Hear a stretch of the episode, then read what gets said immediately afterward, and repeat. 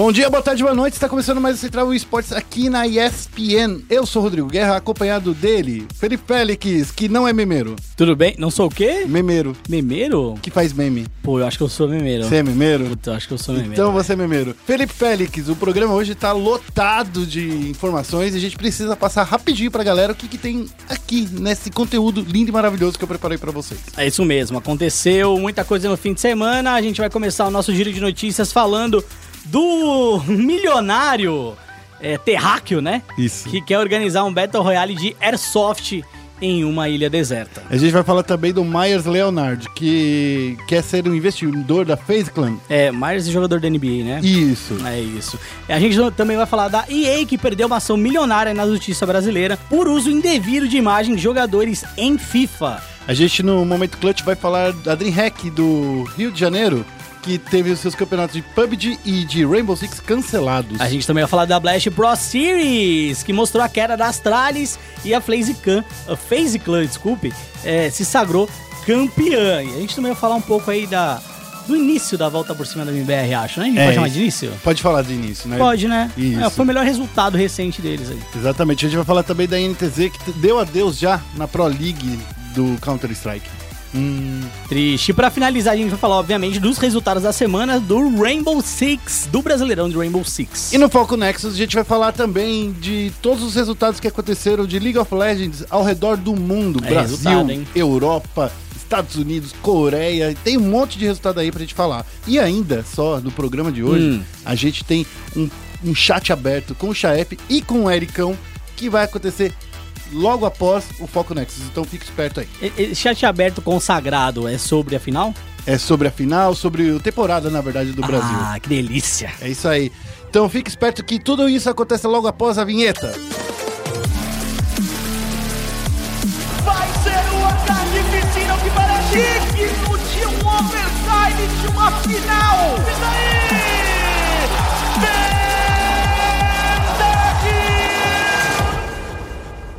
Começando com um giro de notícias, a gente vai falar aí de um milionário. Milionário de verdade, né? Ele não é- não é milionário, é, é tipo assim, milionário daqueles que usa é, cordão de ouro, que usa jatinho de ouro, carro de ouro.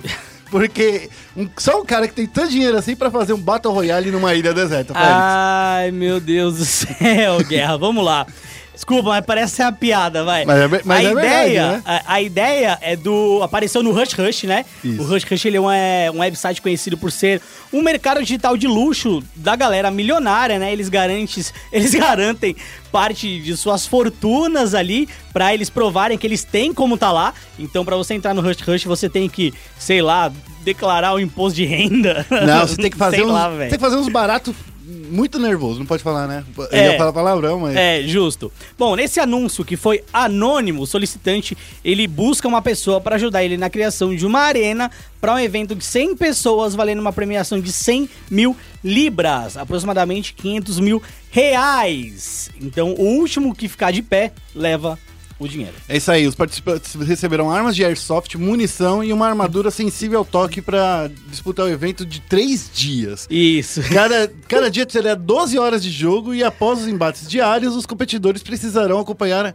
é, acampar pra dormir, né? Precisarão ficar aí dormindo na, na prainha. Esse aí é o famoso Batu Royaro. É o Battle Royale de verdade, É o né? Batu Royaro japonês. É, Ou, né, quando foi aí mais ocidentalizado, os Jogos Vorazes. é isso aí. A organização do evento afirma que vai providenciar comida, equipamentos para o acampamento e qualquer outra aparelhagem para realizar esse evento, Félix. Ai, ai, o anúncio no Rush Rush, vou ler aqui pra galera, pode ser? A gente Pode. termina a notícia. Pra fazer tudo isso acontecer, a primeira coisa da qual precisamos é um game maker talentoso que possa ajudar os organizadores a criar a arena. É, o fundador do site, Rush Rush, né, o Aaron Harpin, falou sobre a popularidade e o crescimento de jogos do gênero Battle Royale nos últimos anos e explicou que o nosso cliente é um grande fã que deseja tornar o jogo uma realidade da maneira mais segura possível. Se o campeonato for um sucesso este ano, é algo que queremos tornar né, um, um- como um evento futuro anual, o que é muito animador.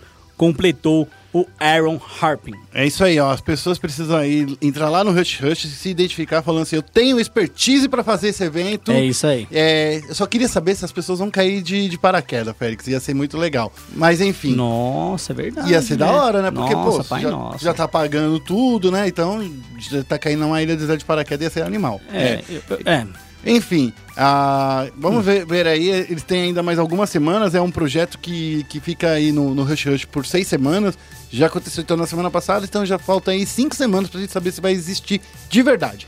Se rolar, a gente volta e fala pra vocês. Ai, meu Deus. Próxima notícia aqui, Mayors, Mayors Leonard se tornou investidor da FaZe Clan. O jogador do Portland Trails Blazers, né, foi draftado em 2012, então ele já tá aí há sete anos vestindo a camisa do time de Portland. É, o Myers é o mais, como pode dizer, é o mais novo nome aí da liga da NBA a investir no esportes. A gente já tem o Shaquille O'Neal, a gente já tem o Rick Fox também. Sim. Então a gente tem muita gente da NBA investindo no esportes e o Myers Leonard é mais um deles. É, é, só pra você ter uma ideia, Félix, o Myers ele já vem aparecendo em streams, já vem fazendo é, coisas com a FaZe Clan. Então, é, é legal ver que um jogador de basquete que tá tão investido aí numa coisa tá se entornando. O, o Myers, ele tá aí Uhum. nessa disputa. Então, assim, será que a gente vai ver mais nomes do, do basquete entrando aí, Félix? Ah, eu acho, eu acho que é bem provável, né? É bem possível. A gente, além do Myers, como citei, tem alguns outros jogadores também que estão envolvidos nisso.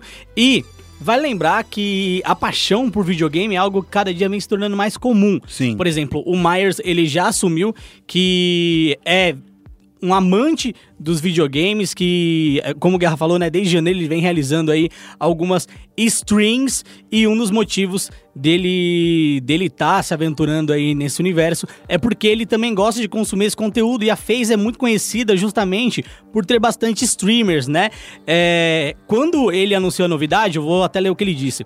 Ele disse que a menos que eu seja incrivelmente apaixonado por algo e acredite que possa impactar autenticamente o negócio, eu faço questão de não investir em algo. Essa minha entrada na FaZe não representa apenas uma crença na organização, mas uma crença no potencial de longo prazo do gaming e esportes. Como a gente mencionou, né? Ele é um fã aí de gaming, de esportes, ele viu na FaZe um potencial para tentar fazer uma coisa legal, como todo potencial investidor de esportes. Então, vamos partir então para a próxima notícia que também tem a ver com o mundo dos esportes tradicionais com videogame, Félix. Isso. que é a Electronic Arts que perdeu uma ação milionária na justiça brasileira por uso indevido de imagens de jogadores em FIFA. É, temos aí mais um capítulo aí dessa desavença entre Electronic Arts, que é responsável pelo FIFA, e os jogadores brasileiros de futebol, certo? Na última sexta-feira, dia 12, aconteceu aí a decisão é, da juíza Mônica de Stasi, né? Da terceira vara civil do Tribunal de Justiça do Estado de São Paulo.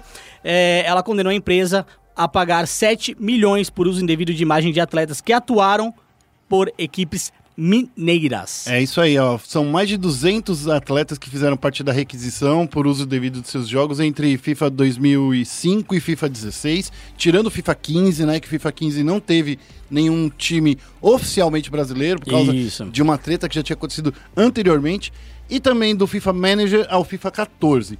A ação original, Félix, ela pediu um valor bem maior, viu? Sim. É, mas a juíza pediu, é, fixou um valor de 5 mil é, reais para cada um dos jogadores Uhum. por apropriação. E aí que a gente chega nos 7 milhões de, de devidos, né, pra, pra, pela empresa. É, olha, ah, como é que a gente pode comentar de uma maneira assertiva pra você, né? É. Para que você entenda. É, a gente entende que do lado do desenvolvedor de jogo, ele quer dar a melhor experiência para os jogadores. Do lado do, do jogador em si, né, ele também, é, se ele vai estar no jogo, ele quer ser ressarcido pelo uso da imagem dele. A partir do momento que você atende a expectativa dos jogadores, mas não atende a expectativa de quem deveria ceder a sua imagem, é, você está cometendo algo que não deveria ser feito, que é uso é, indevido da imagem. De um, de um terceiro, né? Já que ele não tá acordando com isso. E aí a gente fica, pô, mas o FIFA não tem time brasileiro, nanã. E a gente já cansou de explicar o quão complexo é, é você ter esses times nacionais, né? E é justamente por isso que não tem mais jogadores brasileiros no FIFA, só tem o nome dos clubes, né? A não ser que a Electronic Arts feche um par- uma parceria com o próprio clube e daí a- o clube fecha com os jogadores, por isso que não tem mais jogadores no, no FIFA. E é- eu acho assim, quem perde é o jogador, quem, o jogador de casa, né? Não o É. do futebol. Porque se tivesse uma maneira mais fácil de fazer essa negociação, porque imagina a Electronic Arts ir um por um dos jogadores. É, É assim, inviabilizar o é- o esse, comando. Esse é um problema sem solução aparente, né? Sim. Como você escreveu aqui no roteiro, Guerra, É. inclusive. Por quê? Se você olhar para outras é, organizações de futebol ao redor do mundo, Isso. outras federações, é, se você vai, por exemplo, ah, eu quero os jogadores da La Liga, da Premier League, por exemplo, Premier League que você acompanha exclusivamente aqui nos canais ESPN, você consegue ir direto no organizador, na Federação Inglesa de Futebol, Isso. e conseguir com a Federação Inglesa todos os direitos de imagem. Uhum. Por quê? Porque os direitos de imagem daquele torneio são cedidos para a Liga dos Jogadores. Então ela faz um contrato autorizando Repassando também. esse direito. É, cedendo esse direito e ela dá um repasse também para os clubes. É, aqui no Brasil, não. A CBF ela, ela não tem experiência nisso. Por mais que pro PES ela tenha feito isso, foi uma questão mais pontual. Ela passou os contatos para a galera da Konami e a galera da Konami foi atrás. E aí tem aquela questão: qual é o custo-benefício, por exemplo, do FIFA ter esse direito de imagem? Porque se você olhar, nenhum dos jogadores que atuam no Brasil estão no FUT. No FIFA Ultimate Team, por exemplo. Exatamente. Certo? Então eles basicamente pegariam os direitos de imagem desses jogadores e só usariam pro jogo normal. É. Eles não teriam isso no FUT, ou seja, não renderia dinheiro pra eles. Exatamente. Então, como modelo de negócio, não vale a pena pra eles também terem os jogadores do Brasil dentro do FIFA. Já pra Konami é, uma, é um diferencial de mercado. Uhum. Então ela acaba tendo os jogadores do Campeonato Brasileiro, né, os jogadores dos times brasileiros no PES. Por quê? Porque ela fala, pô, se eu não tenho os torneios internacionais, eu posso ter um torneio regional do Brasil que é um grande mercado pra mim. E outra coisa que a Electronic Arts faz diferente da Konami, a Konami tem um um country manager no Brasil. Então esse Isso. cara, ele fica responsável de ir lá nos clubes, pegar o contrato de, de direito de imagem com os clubes e com os jogadores. Então, assim, Sim. dessa forma, a Konami teve que contratar uma pessoa pra fazer só isso dessa forma de, pra conseguir fazer uma- de uma maneira legal. Daí ela pode usar o direito de imagem, coisa e tal. Então, É. enfim, é triste, mas é, é a vida. Usou imagem que não era pra usar e agora tem que pagar, paga nós. É, é justo, acho, né? É justo. Tem essa questão. É justo, mas isso daí mostra mais uma vez que, tipo assim, pra cada vez mais a Electronic Arts vai falar assim, cara, não, vale a pena É, mesmo. com certeza. É, e posso, só pra finalizar, eu sei que o programa tá É. longo, mas daí tem uma questão de é, MVP, Isso. que é o Minimum Viable Product, Uhum. certo? Então... Não é o melhor jogador? Hã? MVP não é o melhor Ah, jogador. também. Mas é o minimum viable product. É, quando você lança um produto no mercado, o que as desenvolvedoras de games buscam? Elas buscam ter o menor esforço Uhum, para ter o produto mais rentável. uhum. Então, por exemplo, qual o esforço versus a minha rentabilidade que eu teria em fechar direito de imagem nos clubes brasileiros? O FIFA ia vender mais ou ia vender menos por isso? Talvez não, né? Talvez, não. talvez venda mais, mas essa venda não seja equivalente à margem Ao de- investimento. é a margem de tempo e lucro que você espera em relação ao investimento da- do seu time sheet do funcionário, entendeu? E diversas outras coisas. Então não vale a pena para Electronic Arts ter isso. Infelizmente, para os clubes seria legal por quê? Porque a gente tem números, né, Uhum. mostrando de que o FIFA é, ao redor do mundo, ele é o jogo de futebol mais vendido. Isso. Ou seja, espalharia a identidade dos clubes brasileiros para outros países, para outros fãs. Mas os clubes brasileiros, eu entendo também, eles enxergam algo mais é, imediato, como dinheiro, né? O que é normal, natural em negócio. E eu acabei de, de pesquisar isso, eu pesquisei isso na, na sexta-feira, Félix, quando a gente tava fazendo essa nota. Uhum. O, mesmo sem os clubes brasileiros, o FIFA ainda foi o jogo mais vendido no Brasil. Seguido de GTA V e depois de Pro Evolution Soccer. Olha só. Então, talvez pra, pra Electronic Arts, assim, cara, se eu não vendo. Se eu não. Sem os, os times Uhum. é, licenciados com todos os jogadores. Porque não são todos os times também que estão na, na- no Sim, FIFA. claro. né? Tem, tem alguns times, só não tem, eu acho que são cinco agora, que Uhum. estão exclusivos no PES. Isso. Aí Corinthians, Flamengo, Corinthians, Vasco, Flamengo, Palmeiras, isso. São Paulo, eles estão no PES. Isso. Então, assim, sem ter esses times e sem ter os jogadores, já é o jogo mais vendido do Brasil, então significa pra Electronic Arts é exatamente isso que você falou. Não vale a pena, vou vender o quê? 10 mil cópias a mais e já sou o jogo É. mais vendido do Brasil. É isso. Então é, isso. Então, galera, fique esperto. Bom, esse foi o nosso giro de notícias. Tapa de realidade aí nesse giro de notícia. É, exatamente. Você vê do cara mais mais rico do mundo pro, pra empresa mais rica do mundo e é isso aí. É. Olha só. Agora a gente vai falar um pouquinho dos jogos de tiro. Vamos pro momento clutch. Okay, team, follow my command. No momento clutch a gente vai começar falando agora também de mais coisa ruim, que é os torneios de PUBG e de Rainbow Six que foram cancelados na DreamHack do Rio de O Janeiro. famoso não sabe picar, não pica. Exatamente. Olha só, a notícia foi divulgada na última sexta-feira e, e faltando exatamente uma semana para começar a DreamHack no Rio de Janeiro, os dois jogos principais do, do evento foram... Principais não, que o principal ainda é Counter-Strike, né? Cara- Mas são os coadjuvantes do evento? É, eu, eu tenho uma visão tanto quanto diferente de você em relação a isso. É. Eu entendo a consideração é, do porquê o Rainbow é, é coadjuvante, mas do meu ponto de vista, Rainbow era o jogo É. principal. Era o principal, né? Porque tinha as principais equipes brasileiras. Isso mesmo. Nada contra o CS. Acho que os times que vão atender ao torneio e vão lá jogar são fantásticos também. Uhum. Fantásticos. É, mas a gente sabe que não são as equipes Tier 1. Entendi. Tem equipes muito fortes, como a Fúria, por exemplo, Exato. que foi muito honrada em recusar o convite para Pro League de CS A e manter o INTZ. compromisso dela.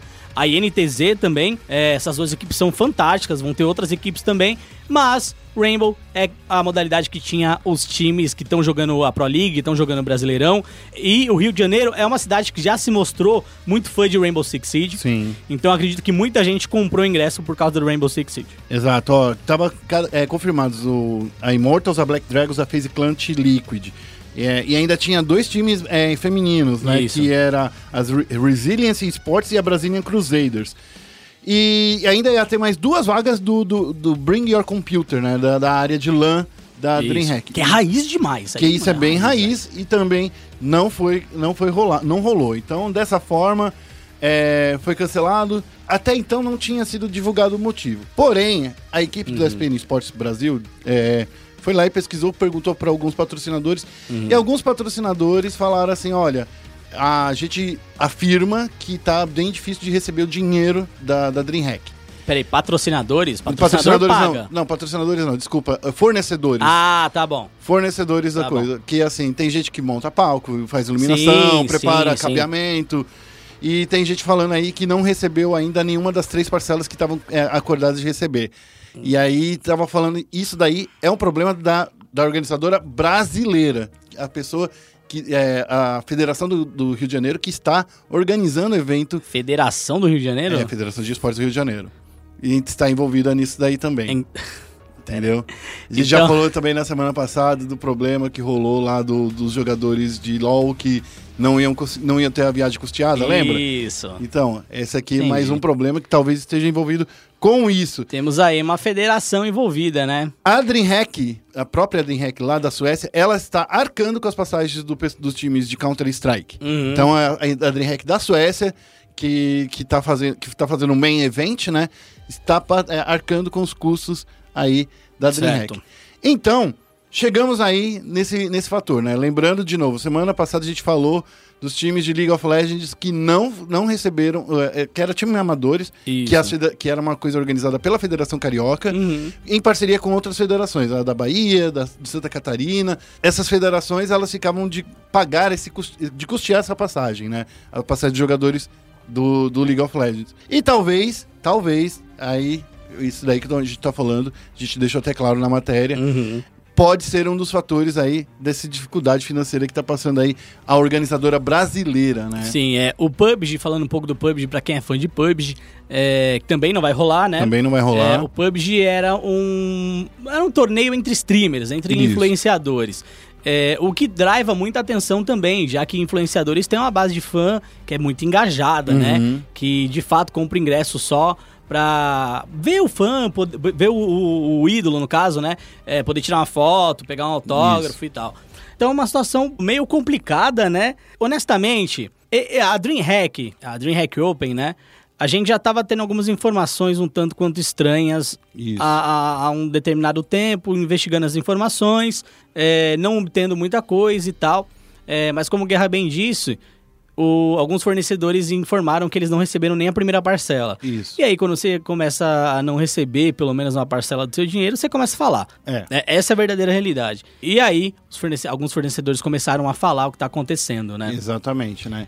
Mas assim, nem a Ubisoft, nem a DreamHack explicaram os motivos pelo cancelamento. Eles falaram que foram coisas que estavam Hum. além do alcance. Então, assim, Tipo oficialmente. o olho de Tandera, né? É, exatamente. É, além desse problema, então, a gente tem aí essa declaração aí da, da DreamHack. Sim. Então, uma, uma coisa. oficialmente, oficialmente, não Uhum. sabe-se o motivo. O... Quem comprou o ingresso e se sentiu lesado? Vai ser ressarcido. Vai poder fazer. Tem a- algum canal específico? Pode entrar lá no site da DreamHack, tem lá um, é, é, um endereço de como Aham. faz, todo um passo a passo de como faz o processo de pedir reembolso. É, olha, Mas assim, eu entendo o que você está querendo dizer. Ah, pode pagar o, o valor de ingresso de volta. Mas e a Sim. passagem? Às vezes você não consegue mudar Sim, uma passagem de avião. concordo. E a reserva de hotel? Concordo. Às vezes você nem ia pro Rio de Janeiro. Você ia por causa do evento. eu concordo plenamente. Tem Era toda uma ia- série de custos aí. É isso que eu ia mencionar agora. A gente tá.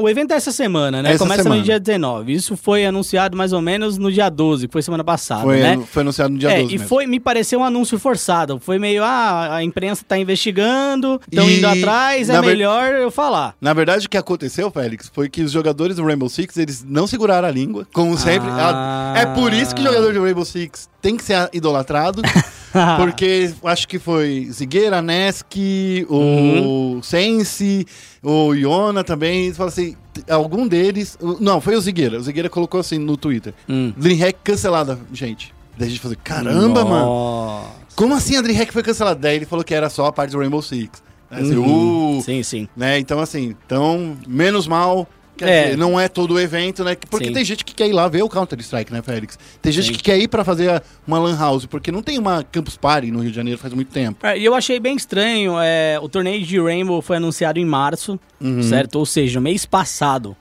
Rolou seletiva. É, você anuncia um torneio faltando basicamente um mês aí pra, pra ele acontecer. É claro que você não vai arrumar patrocinador pra bancar tudo em um mês. É isso aí. E a DreamHack já tá anunciada há um tempo. Exato. Então, honestamente, a gente abre um canal de diálogo aqui com os, os envolvidos, né? Aqui, porque pelo que parece, é, é uma galera brasileira, como o Guerra disse, que tá usando aí um direito de imagem da DreamHack, alguma coisa do Isso. tipo, para organizar. A gente abre aí um espaço para vocês quererem falar. Mas olhando de como a gente tá olhando, me cheira uma irresponsabilidade É. certo? É, ou um erro de planejamento, algo do tipo. A Então, gente pediu seria- um, um pronunciamento melhor do que foi feito ali, porque eles colocaram uma coisa muito vaga, né? Mas qual foi o Sim. motivo do cancelamento? A gente não recebeu isso até agora. É, o motivo do cancelamento foram forças maiores? Foram é, forças maiores. Então, Entendi. enfim, é, Tipo, Deus. Tipo, sei lá, a chuva do Rio de Janeiro. É, ó, nesse momento eu gostaria de dar uma dica pra você que é cinéfilo, gosta de documentários. Assista Fire Festival É, no Netflix. é da hora. Você Né? gosta? Eu amei o, Fire Festival. Então tá bom. E aí você vai entender um pouco mais do que a gente tá falando. Bom, só pra lembrar, DreamHack continua rolando, o campeonato é, é, principal de Counter-Strike ainda vai rolar, Que é maneiro. que é da que hora. é da hora, por Então, sinal. Vai rolar, então tá rolando aí uma disputa de 100 mil dólares, e é essa grana que tá da DreamHack lá de Isso. fora, que tá bancando pra fazer o Isso. evento, que tá pagando os custeios de passagem de hospedagem dos jogadores, É, vai valer 100 mil dólares, então fique esperto aí, que vai ter muita gente boa disputando aí, só Fúria e NTZ pra gente deixar claro, né? Isso. Continuando aqui no Counter Strike, a gente vai falar um pouco da Blast Pro Series Miami, certo? A gente não pode. A gente pode falar um pouquinho antes só da Ah. INTZ, que é uma notícia super rapidinha. Tá bom. Pode- que, que aí a gente tá falando. né? Não, eu Que eu- deixo. Você eu- tem minha autorização, É que eu Guerra, quero falar da Blast no final, Tá bom, vai lá. tá bom? No final não, né? É depois dessa. Tá. Por quê? A INTZ, Félix, ela já deu adeus à Pro League. Ah, então a gente tá falando É- de Rainbow Six Siege, E- então. não, não, Ah. não, da Pro League de, de Counter-Strike. Oh. Já deu adeus. Porque como mu- mudou as regras, como mudou a forma que a, a Pro League é, acontece, Ah, e a INTZ vai estar lá na DreamHack, então eu queria fazer essa ligação aí, esse elo de ligação. hum, tá bom, Entendeu? tá bom. Faz, faz sentido, faz todo Tá, sentido. faz sentido pra você? Ó, a, a INTZ disputou nesse final de semana as suas três partidas que ela ia disputar na Pro League já. Infelizmente, ela não venceu nenhuma das três, e com essas três derrotas, ela já está fora da próxima fase da Pro League. E com isso eles podem vir pra cá, jogar com, os joga- com todos os jogadores. A NTZ claro. que já estava desfalcada também. É, teve aquele problema de visto, né? Que a gente tava mencionando na semana passada do KNG e do Dash, né? Isso, então assim, eu queria só fazer essa ligaçãozinha aí desse- desses dois fatores aí antes de falar da, da Blast. Então, Hum. as, as pessoas estavam todas preocupadas, mas e se a NTZ passar pra próxima fase e Aham. tal? Não sei o que. Não ia jogar também nessa semana, porque nessa semana jogaria a Fúria, que se ela estivesse jogando, Entendi. se ela estivesse lá. Porque é, uma, é um grupo por semana que eles estão fazendo. Então, dessa forma, a NTZ não vai para a próxima fase e vem para o Brasil já fazer aí a sua DreamHack Rio. Quem sabe disputar aí esse 100 milzinho aí, né, Félix? Ah, eu, eu, eu, acho que eu pagaria só pra ver o KNG. Pô, o KNG vale. Eu acho ele firmeza, mano. Vale. Acho ele firmeza. Agora a gente pode falar da Blast, porque a Blast tem bastante- coisa para falar. Beleza, então agora a gente vai falar da Blast Pro Series Miami. No dia 12 e no dia 13 de abril, a gente pôde acompanhar a Liquid Phase MBR, Natus Vincere, Astralis e Claudião, famoso Cloud9, jogando aí em mais uma Blast. Um dos torneios está se mostrando um dos mais divertidos, né? Sim. Eu acho que ele, é- além de ser bonito, ele é bem divertido. Eu só ainda não gosto do jeito que ele é transmitido, porque eu gostaria de ver as partidas e, não- É. e depois ter que ficar horas e horas assistindo depois. É, mas a gente pode conversar sobre isso. Sobre, é, a Blast é uma celebração. É, eu entendeu? entendo, eu entendo. É, bom, a grande final aí do, da Blast Pro Series foi entre Team Liquid, que na fase regular ficou invicta, e a FaZe Clan, que surpreendeu todo mundo com bons resultados, incluindo um 16 a 5 em cima da sempre favorita Astralis, que garantiu a classificação dela pra final. Agora, Hum. quem também ganhou da Astralis É. foi a MBR. Exato. E aí que foi? Foi, ó, deixa eu falar agora. A partida É. da, da, da Astralis tava rolando ah, ao mesmo da, do MBR e. Astralis. Tava acontecendo ao mesmo tempo que a primeira final, a primeira partida da final do, do CBLOL. Foi a partida do CBLOL que eu não vi ao vivo. É. Eu vi depois. E eu tava, eu tava desesperado, porque assim, eu tava com o celular. Uhum. no- no- no- eu tava com o celular da Blast e vendo lá o Flamengo ganhando a, a- a partida mais rápida do mundo. Só Do que mundo, daí. não. É, do, do Brasil. Não, não foi no mundo porque a G2 venceu a Origin em 18 minutos. É verdade, é verdade. Então, assim, eu tava desesperado lá e cá. Um olho no peixe, outro no gato. É famoso vesguinho ali, ó. É, tá, um olho no peixe, outro no gato. Porque tava acontecendo tudo muito rápido. Porque Aham. o, o, o MBR tava ganhando muito rápido da Astralis. Sim, eles estavam jogando no Overpass e Isso. foi 16 a 2, Guerra. Isso. Então, assim, tava, tava nesse desespero. Porque, assim, caramba, já foram dois rounds do, do, do MBR vencendo, ganhou os dois pistols. que Foi É. muito legal.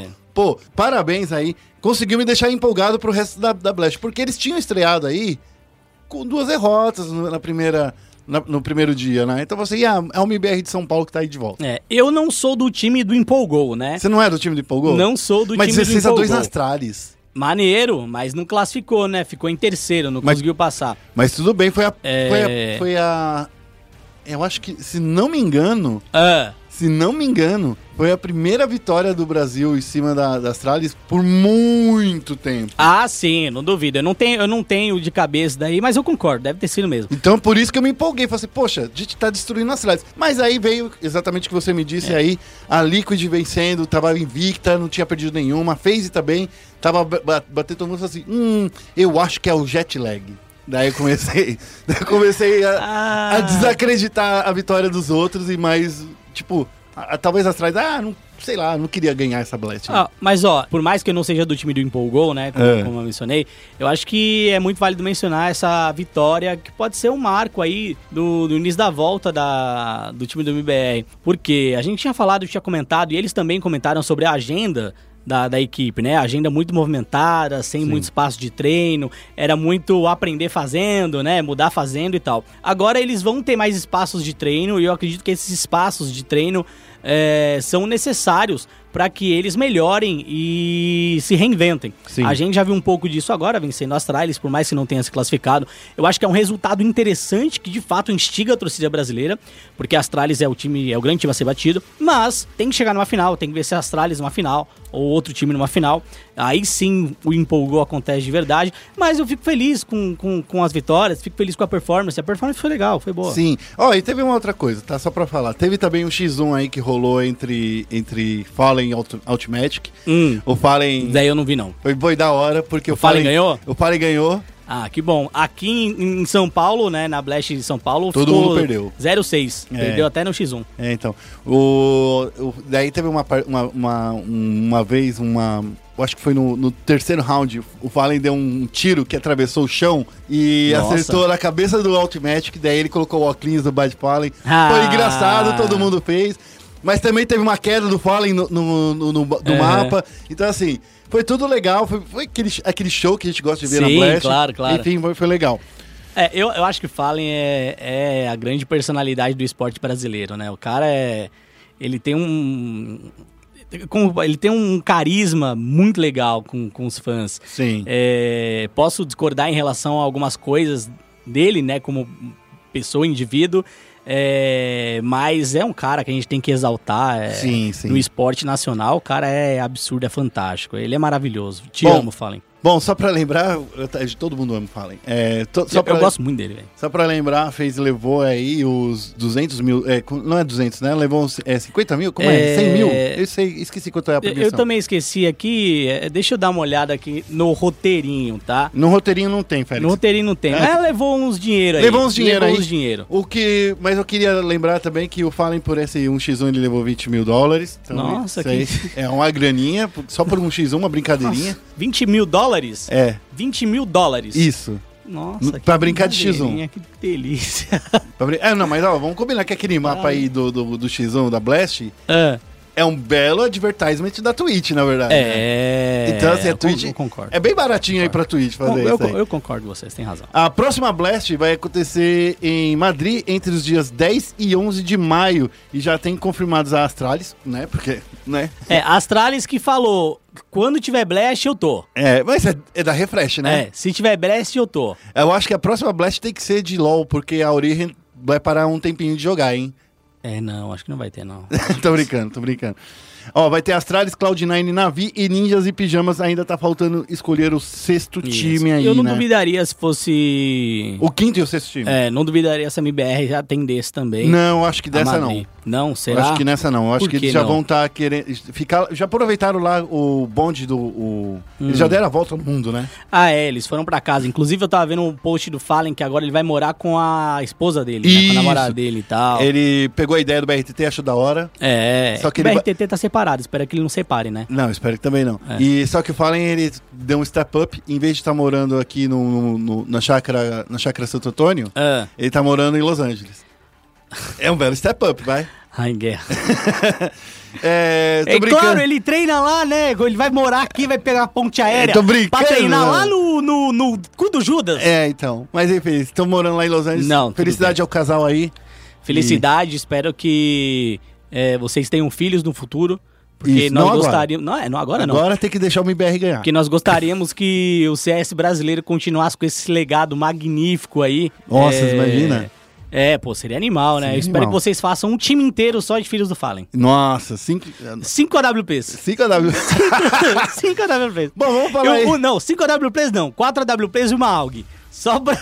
Meu Deus, esse pé está demais. E no Rainbow Six a gente vai falar aí do Brasileirão Siege. e da Pro League. Félix, vamos começar aí falando da Pro League que aconteceu na última quarta-feira, Hum. né? Na última quarta-feira rolaram aí uns confrontos muito loucos, né? O primeiro jogo da noite foi é, uma boa exibição da Pen Gaming, né? Contra que pressionou a Liquid.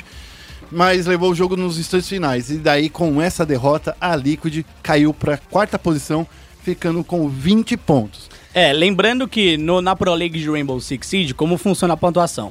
Vitória, você ganha 3 pontos. Isso. Empate, você ganha um ponto. Isso. E derrota, você não ganha nada. É parecido com o quê? Com o Campeonato Brasileiro de Futebol. Exatamente. Então é o seguinte: é, no primeiro lugar, invicto, com 6 vitórias e 6 empates, a gente tem a Immortals com 24 pontos.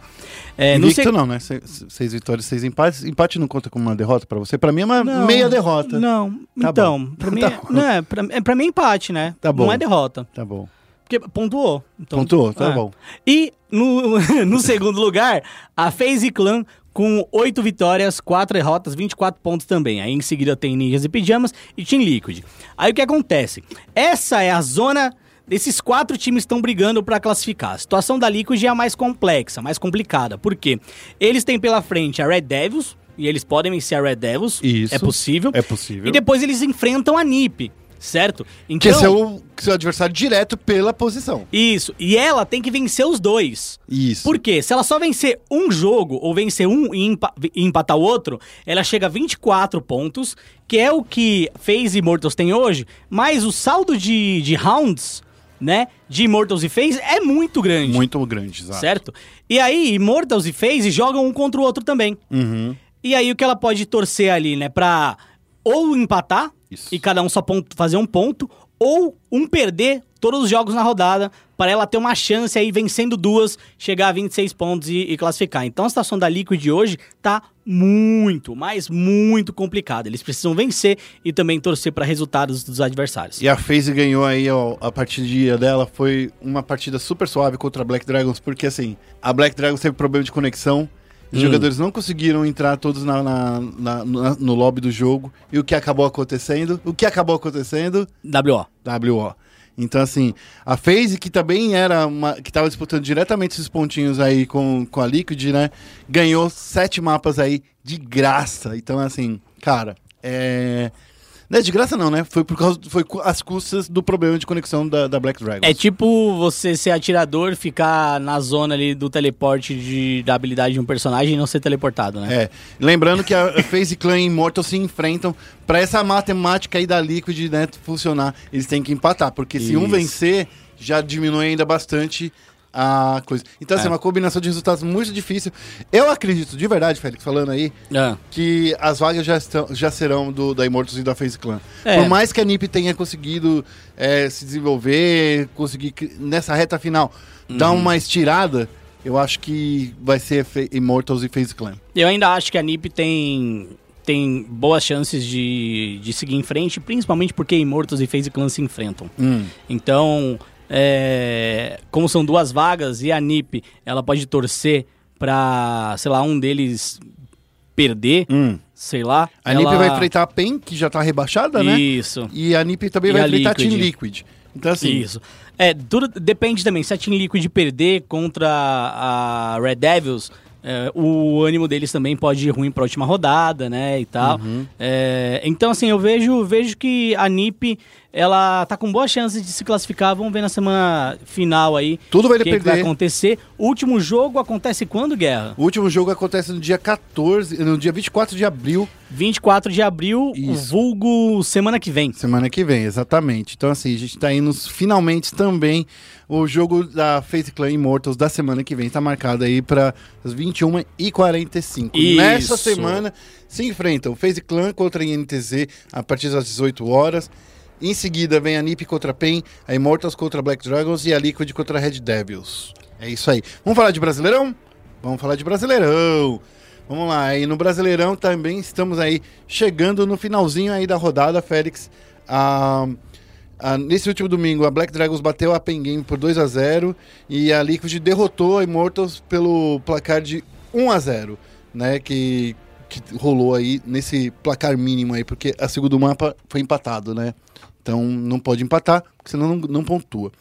Com isso, Team Liquid tá em primeiro lugar no Brasileirão, só que o Brasileirão, como o Félix diz, O que tem? não vale nada. Ah, não É é, pra- que não vale nada. É, mas vale- é- Não vale nada pra, pra torneio internacional. É, sei lá. Não, ah, eu não sei o que dizer. Viu que eu gaguejei, dei enrolada É, aqui. é que você fala isso pra mim aqui nos bastidores. É, que é o Brasileirão, acho que é um torneio bem legal, um torneio maneiro. Mas eu sinto que os, os times, sei lá, no geral, eles. Não vou falar que eles dão uma. uma Não dá a me- a mesma segurada e tal. Mas é que é, é presencial, é da hora. É, não, o Brasileirão é animal. É. Vou mandar. Hoje, é animal. o campeonato em si ele é, É, animal. o- o mas campeonato precisaria é animal. de um pouquinho mais de incentivo pra galera dar o sangue lá. Precisaria de um motivo. Eu É. acho que só, ah, você vai ser campeão brasileiro. Pô, maneiro. É que é. Mas e aí? O que, É. que eu faço com isso aí? Você consegue aí se garantir Entendeu? na Pro League. É. E no que na- momento, no momento, a Liquid tá liderando É. o nosso querido Brasileirão. Tá com 20 pontos, com saldo de mapas de 10 é, e tá aí com mapas vencidos 13, saldo É. de rounds 36 e rounds vencidos 121. É isso, né?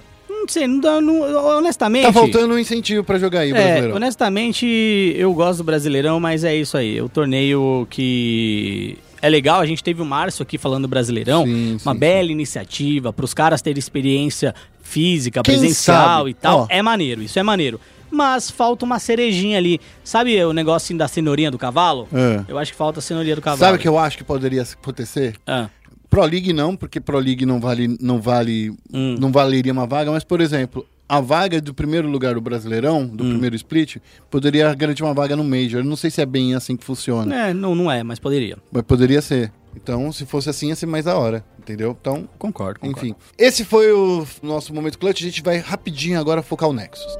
Bem-vindo a Summer's Rift.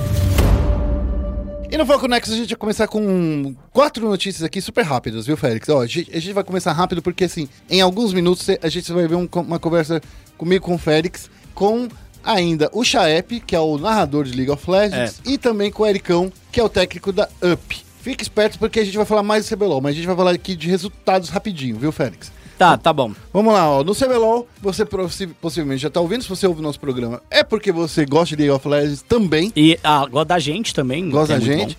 E você deve saber que a NTZ surpreendeu, levou o troféu aí do CBLOL por É. 3 a 2 aí no- na grande final no último sábado. Confesso que eu passei o split inteiro metendo pau nos caras.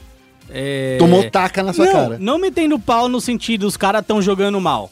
Ah, Mas no sentido de, cara, como é que um torneio que visa ser competitivo tem o primeiro colocado com 20 vitórias e uma derrota, certo? Hum. E o segundo colocado tem, tipo, 8 derrotas. é. É uma diferença muito larga.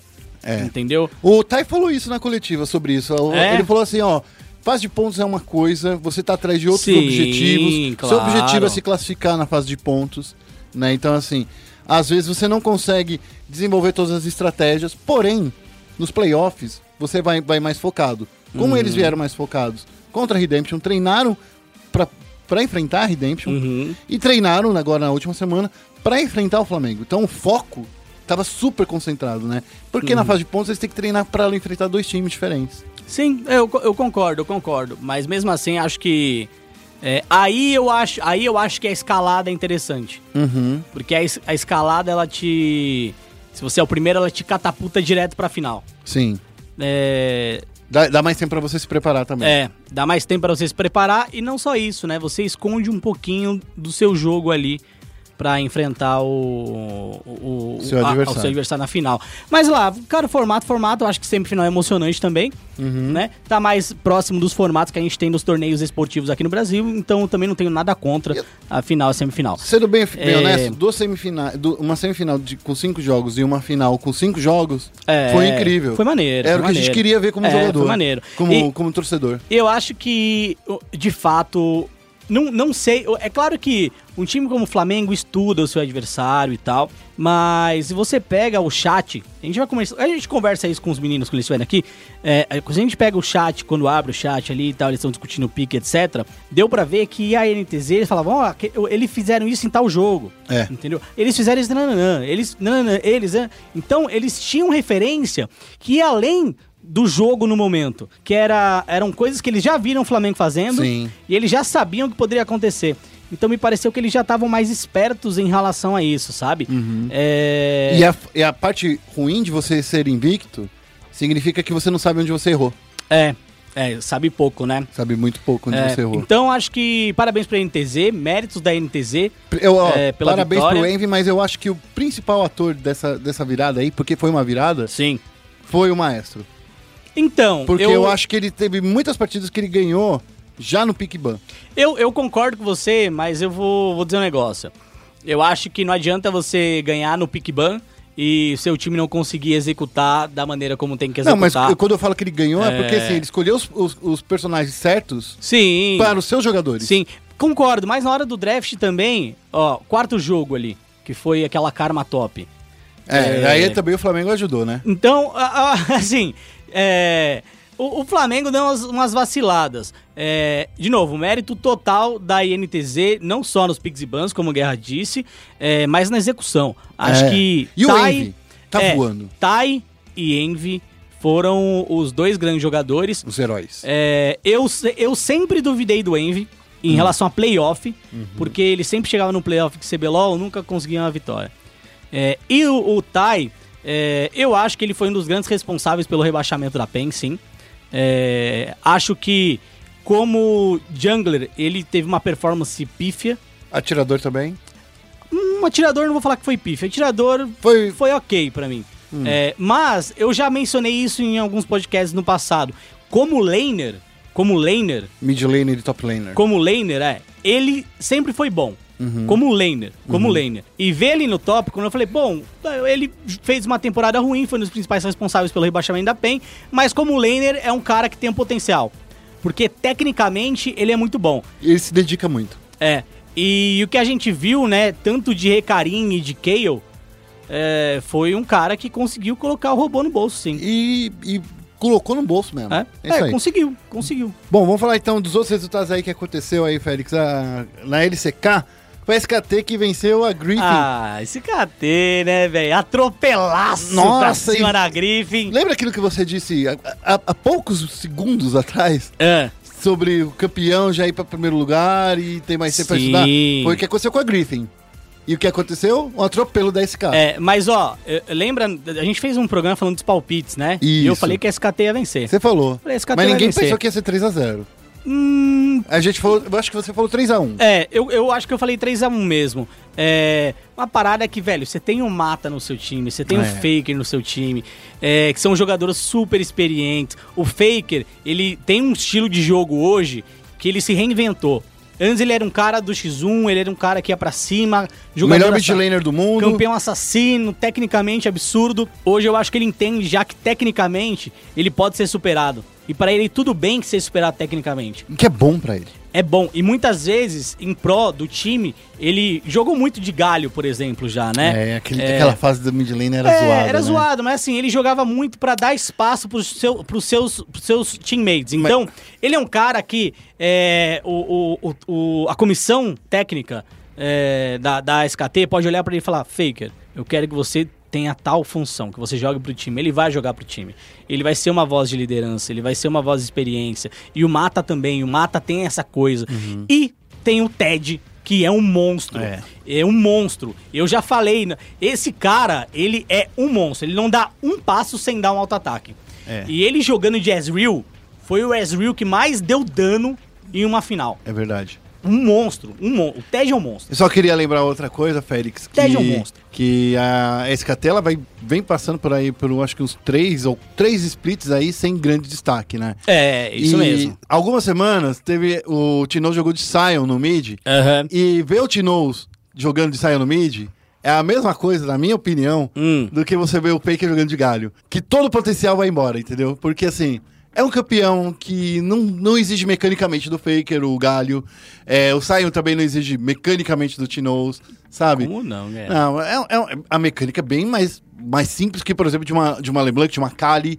A, me- a mecânica de Akali do, do Tinoz é incrível. É, é, não, concordo. Sabe? Não, você tem razão, é. Então, assim, cara, então assim. Quando, agora que o Faker tá podendo jogar das coisas que ele gosta de jogar, de dar outplay, fazer essas coisas, é muito bom ver isso acontecer de novo. É.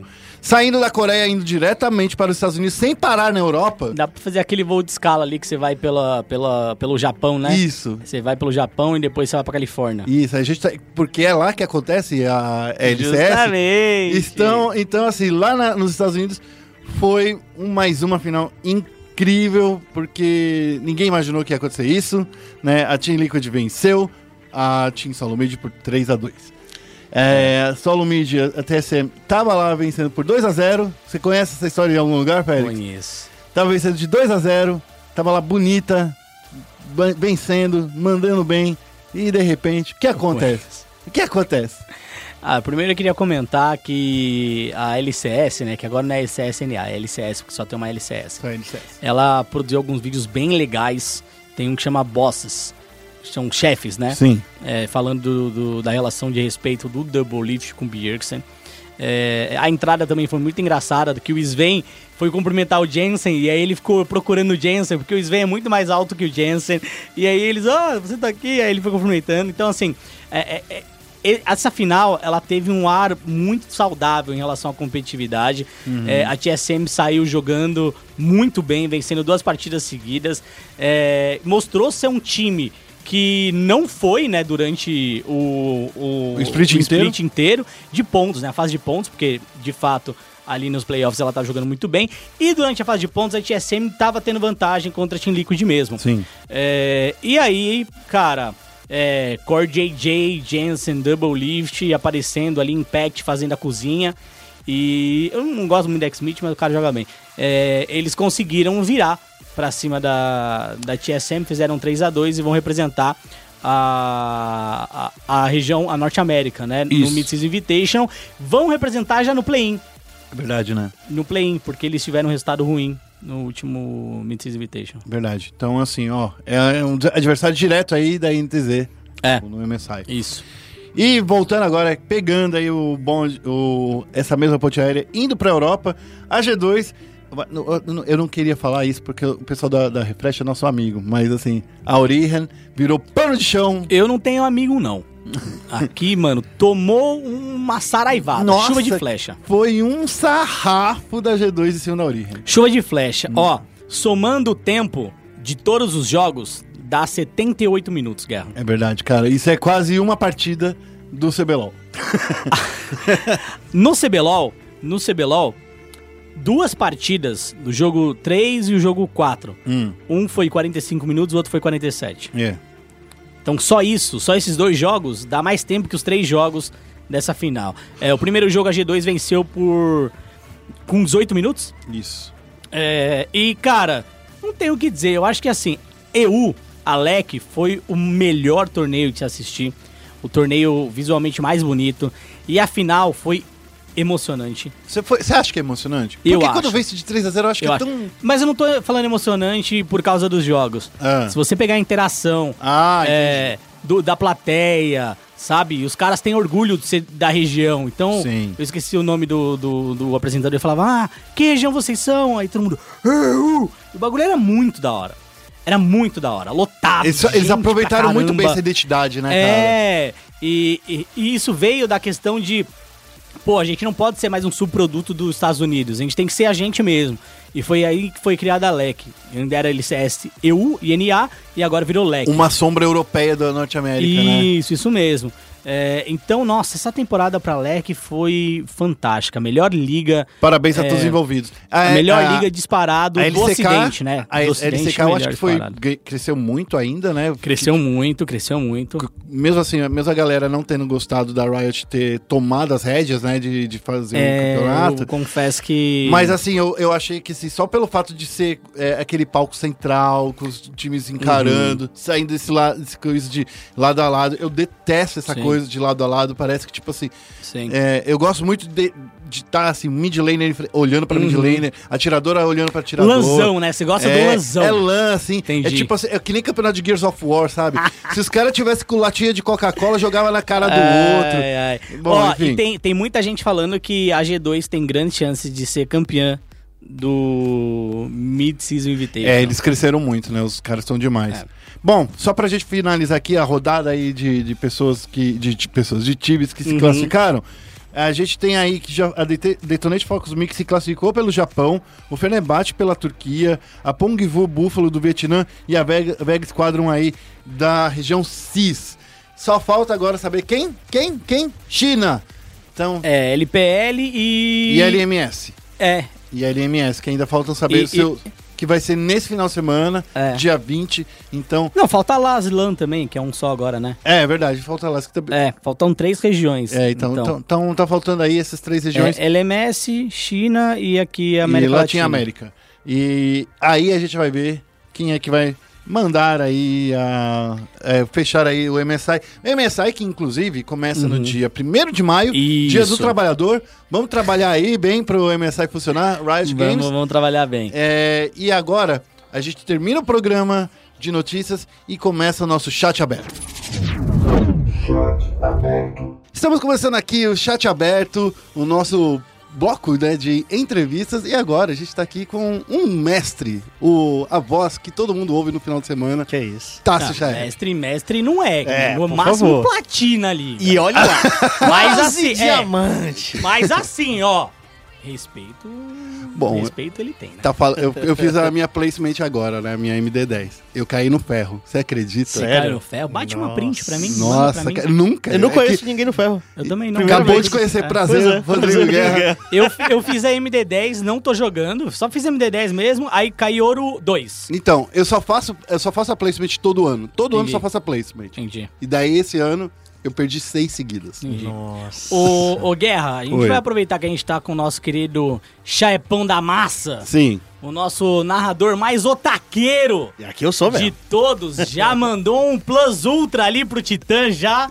É, você chegou a narrar um pentakill já no CBLOL? ou Não. Narrei um. No, no CBLOL, um só. Não. Né? Porque foi aquele miadinho do Tokers, lembra? Sim, Lembro. é verdade. Você Então. ficou chateado por não ter narrado esse último aí do. Do, Do Envy. Cara, também foi miadinho. Então não, Ah, não foi aqueles olha. penta que você. Não- Vira o- Foi tipo. Penta na base e perdeu depois, tá ligado? É, verdade. Vamos, antes de. Como o- o praxe aqui no programa, vamos falar um pouquinho do passado do Chaep? Pra... Bom, eu posso começar com a primeira pergunta Pode, então, Guerra? pode, Desculpa. pode. Chefe, me diz, e na verdade, fala pra gente Hum. o que que um advogado, que é uma das profissões mais respeitadas pela família brasileira, né? Tradicional. É, a, a mãe fala, filho, você tem que ser médico ou advogado. Engenheiro. Engenheiro meio que deu uma quedinha, é, né? deu uma quedinha porque as barragens estão caindo tudo no Brasil, tá? A zona é prédio, é pau, é o fim do caminho. É, fala pra mim, como é que um advogado, se eu não me engano, de uma universidade federal, né? Não, não, não, não foi federal. Ô, não- tudo bem. Advogado. Como é que um advogado vai virar narrador de joguinho de computador? Cara, foi uma, é uma parada muito louca e ao mesmo tempo pra mim muito simples, porque assim, minha vida inteira, desde que eu era muito moleque, eu sempre me interessei muito por esse mundo de cultura nerd, né? Eu comecei a entrar nisso com os animes, como o Felix falou, sou otaku de carteirinha, então assim, desde É nóis, 2004 mano. Te- eu, eu produzi evento de anime em Salvador, né? Que eu sou da Bahia. Então, 2004 até 2014, mais ou menos, a gente, eu fiz o, o Anipolitan junto com os representantes lá, Ricardo, que é o idealizador, e todos os meus amigos. E eu fui entrando nesse mundo. Só que eu, eu sempre sabia que eu queria fazer alguma coisa nesse, nesse tempo. E aí foi passando e eu, eu fui trocando, sabe? Aí eu conheci o RPG, conheci a Dragão Brasil. Eu falei, não, eu quero escrever agora revista de RPG. Quero um dia entrar na Dragão Uhum. Brasil. Aí eu conheci outra coisa, o mundo dos animes, ou não, agora eu quero fazer produção de anime.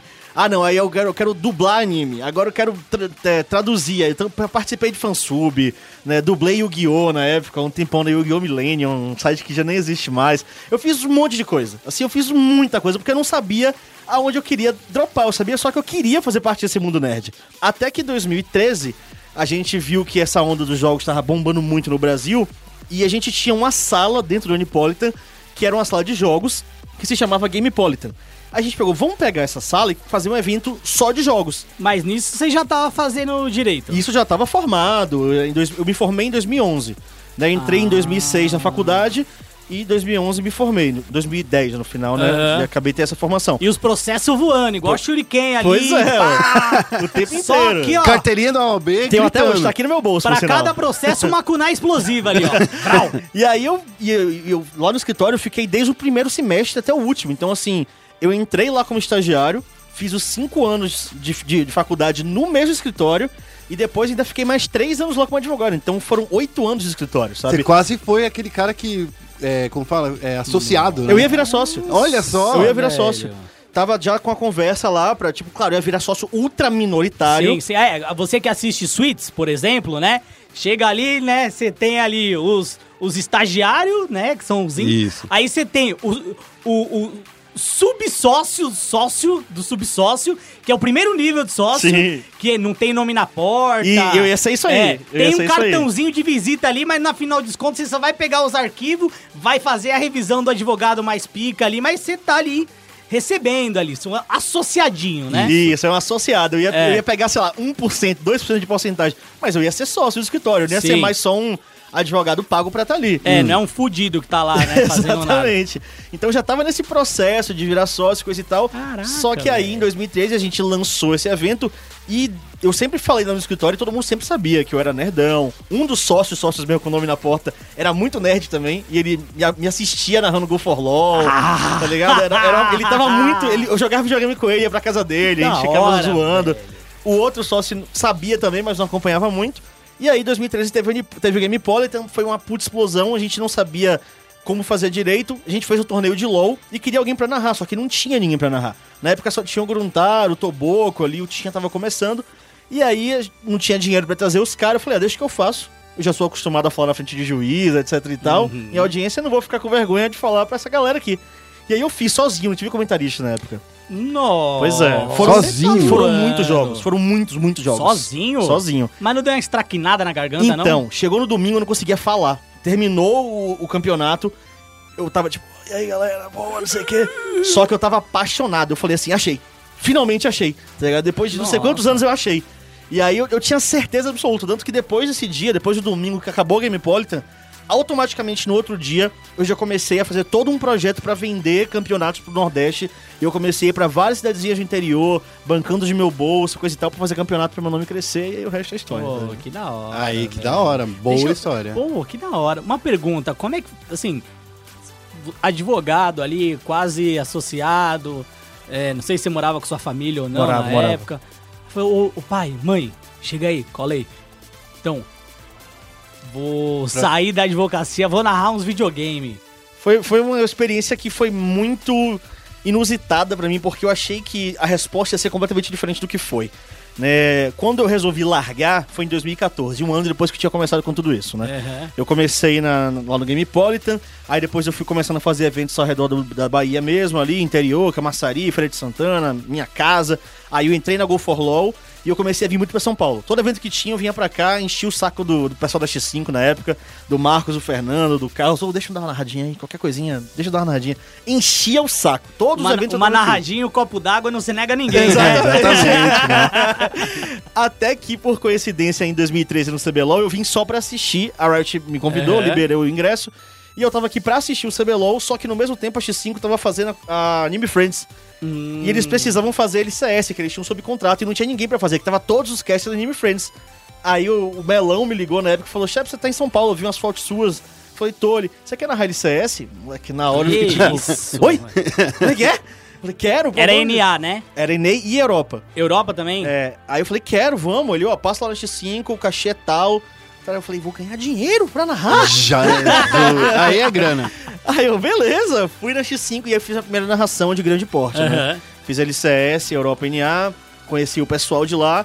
E aí foi quando eu comecei a ter um pouco mais de relevância. Até que no ano de 2014, eu tava, eu lembro como se fosse hoje, tava chegando no escritório em casa pra almoçar, meu celular tocou, era o Marcos. Aí eu fiquei, cara, o Marcos tá me ligando? Aí, oi, tudo bom? Ele, e aí, chefe, beleza? Aqui é o Marcos. É, então, a gente. Eu quero fazer uma proposta com você, não vou ficar enrolando aqui, a gente tá com muita coisa pra fazer. A gente quer que você venha na Rally CS, Europa e América do Norte permanentemente. Eita, Aí nós. eu fiquei tipo, deu aquela breve congelada. Aí eu, como é que é isso aí, rapaz? Ele é, então, o salário vai ser X, a gente quer que você narre, seu companheiro de narração vai ser o GSTV, e aí vocês vão narrar todos os jogos da LCS da Europa e América do Norte, caso a gente veja que você esteja se desempenhando bem, você narra CBLOL. Uhum. Aí eu, porra, aceito, claro, quando é que eu preciso ir? Como é que vai ser isso aí? Amanhã. Ô, aí que eu, pera aí, Marcos, beleza, né? porra, não dá, irmão. Tipo, eu tô no escritório há oito anos, eu tava namorando na Ah. época, minha família mesmo, me dá mais um tempo. Ele, ó, tipo, dou, no máximo, acho que foram, não lembro se foram duas semanas, era alguma coisa próxima disso. Tantos dias, aí eu, tá, vou me virar aqui. É bom que nasceu de oito meses já, né? Exatamente. Aí eu cheguei pra minha mãe e falei, ó, mãe, o negócio é o seguinte, sabe aquele joguinho lá que eu narro todo sábado e domingo em casa aqui, que eu fecho a porta, peço pra vocês não entrarem, é Go for LOL, tarará. Ela, sim, sei. Falei, então, recebi uma proposta pra morar em São Paulo e narrar o campeonato americano e o europeu. Eita, nós. E é, você sabe que é uma parada que eu gosto muito, eu tô em dúvida, assim, eu acho que eu quero ir, mas eu não sei, o salário não, não é muito alto, é mais do que eu ganho aqui no escritório, mas... Pra você ver como eu ganhava mal, né? Que isso, Então- advogado, profissão do futuro. Oh, tá bom. O dono do escritório ganha dinheiro. aí eu achei que ela ia ter um piti. Aí ela virou pra mim assim e falou: Filho, vai, porque se você não for, você vai passar o resto da sua vida imaginando como teria sido a sua Sim. vida se você tivesse ido. Aí na hora que ela falou aquilo, eu falei: Ah, meu irmão, é pra ir, não É, tem é pra jeito. ir, é pra ir. E Porque aí... como se fosse de advogado, você já, já tem a- o perfil, já, já viu, já tinha vivido isso, né? Sim. Já saberia que, ah, no máximo que eu vou ter uma mansão, uma, uma Mercedes, vou salvar uns caras aí, uns pilantra aí. E o pior lá. é que eu salvava uns pilantras, não, não de, de crime Mas- bizarro, Ah, era tá. tributário. Ah! Eu, só, eu, eu salvava a galera que deu uma sonegada. Ah, Ah, o então. tributário era tipo. Imposto é roubo. É tipo aquele. É tipo o, o, o carequinha lá do Suítes, lá, o. Isso. esqueci o nome dele. Eu não Adoro vejo ele. Suits. Ah, é muito bom. Vou É. assistir, vou assistir. Eu, eu, eu, eu tenho quatro anos de advocacia, formado em suítes. entendeu? É, eu tô assistindo How to Get Away with a Murder. É bom também. É, Isso é hora. essa aí é, É mas isso aí é a galera mais pesada. É, eu então. salvava a galera que roubava um dinheirinho do Estado. Ah, Não Boa, que boa, matava boa. os outros. Esse daí, esse daí é, mais- é menos, é menos, Menos grave, zoado. É, é. menos zoado. É. É. zoado, mas é menos zoado. Você é. acha que quando alguém chega uma- com uma proposta assim, chefe, quer assinar um contrato com você, fazer isso, isso, isso, eles, eles já ficam com o pé atrás, com medo de. Fala, não vou dar um balão nesse filho da puta aqui que o maluco é embaçado. Porque Cara, ele sabe ler contrato, né? É, eu acho que não, porque quase ninguém sabe que eu sou advogado. Eu acho que se soubessem, teriam mais. Porque no início da minha carreira, quando eu entrei na. X- Quando, por exemplo, quando eu entrei na X5, o pessoal teve um puta pé atrás.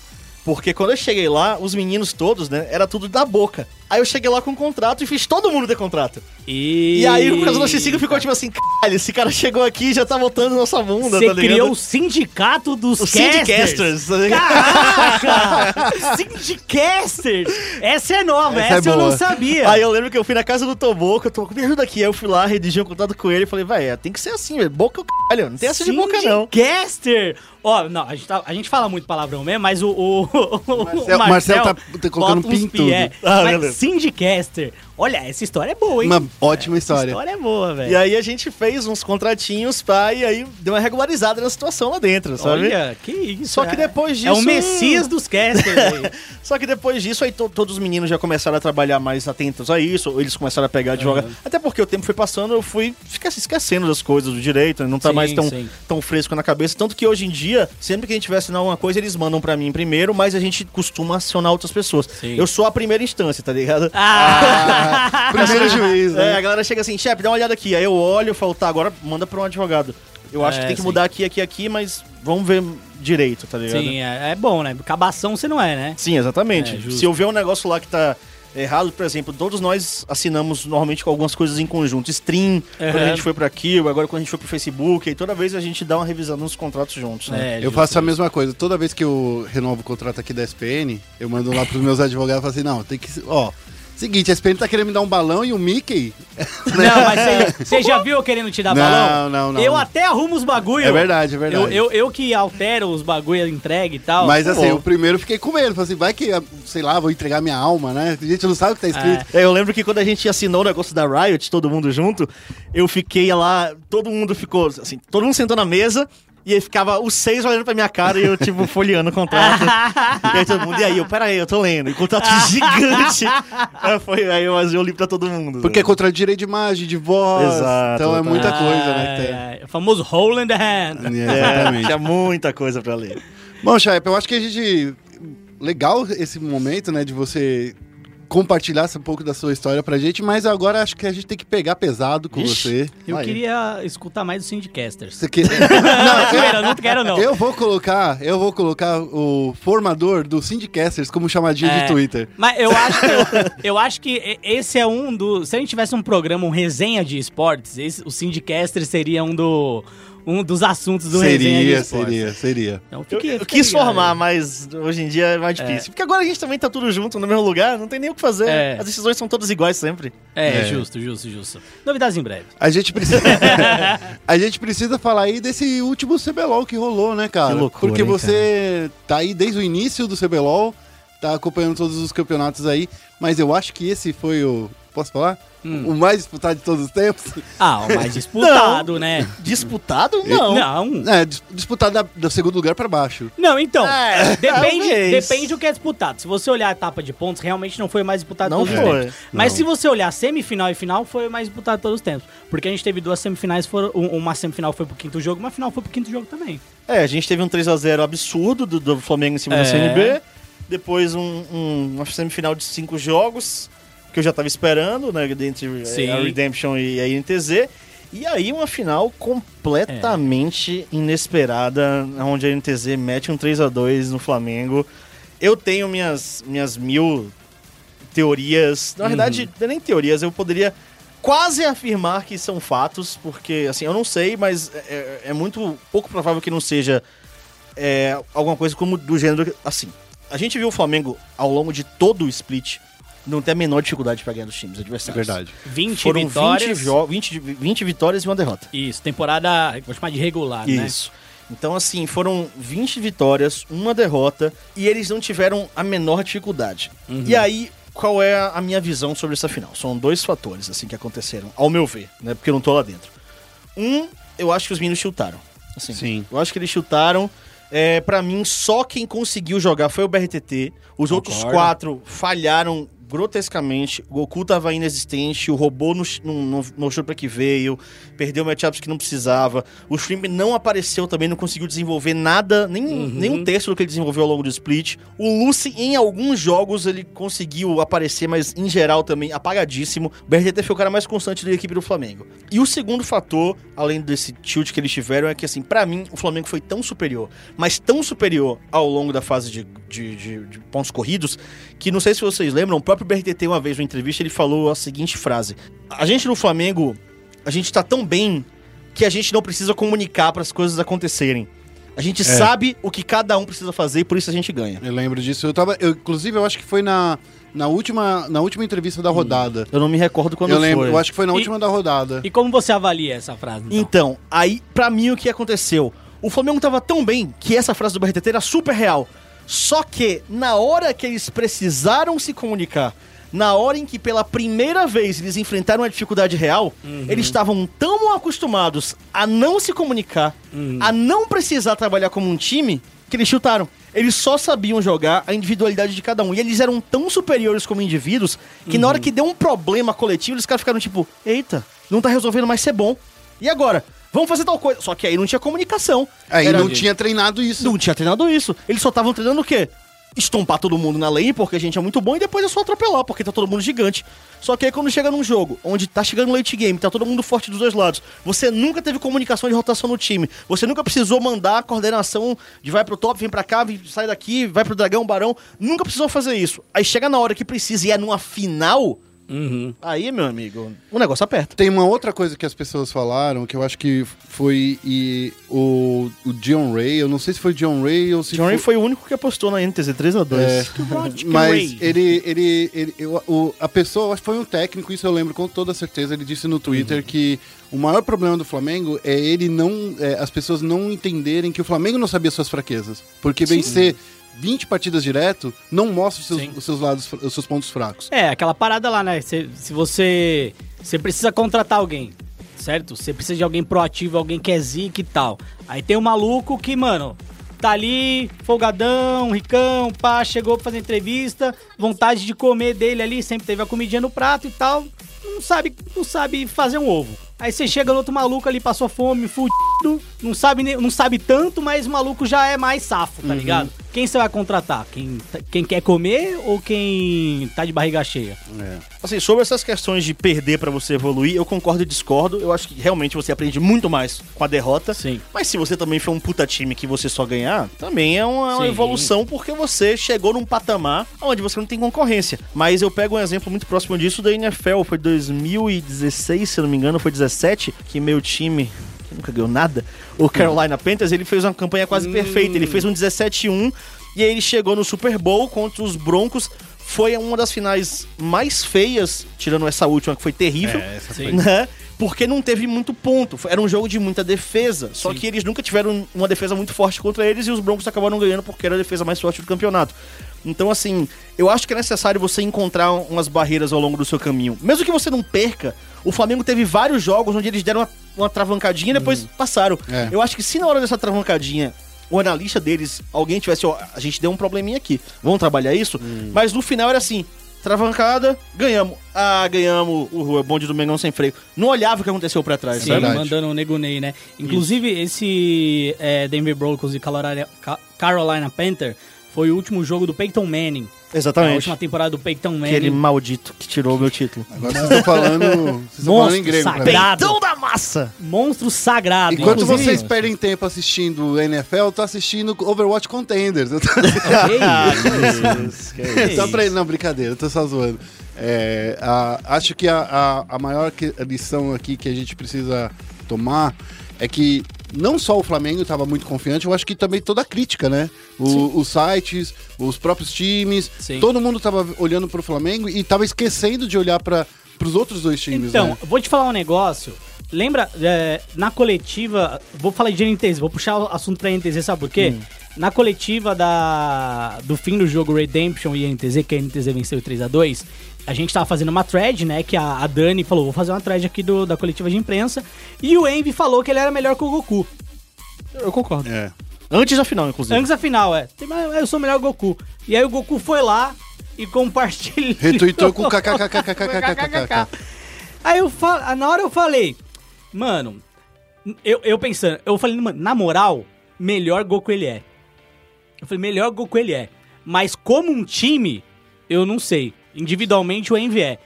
E na final o maluco foi um Foi. Foi. Ele, velho, a NTZ precisava colocar um busto dele na entrada da Um GH. monstro. E assim, o Envy sempre foi um jogador pra mim muito bom, muito técnico, muito inteligente, mas chegava nos playoffs do CBLOL em si, ele não conseguia render o mesmo que ele rendia, por exemplo, em etapa de pontos.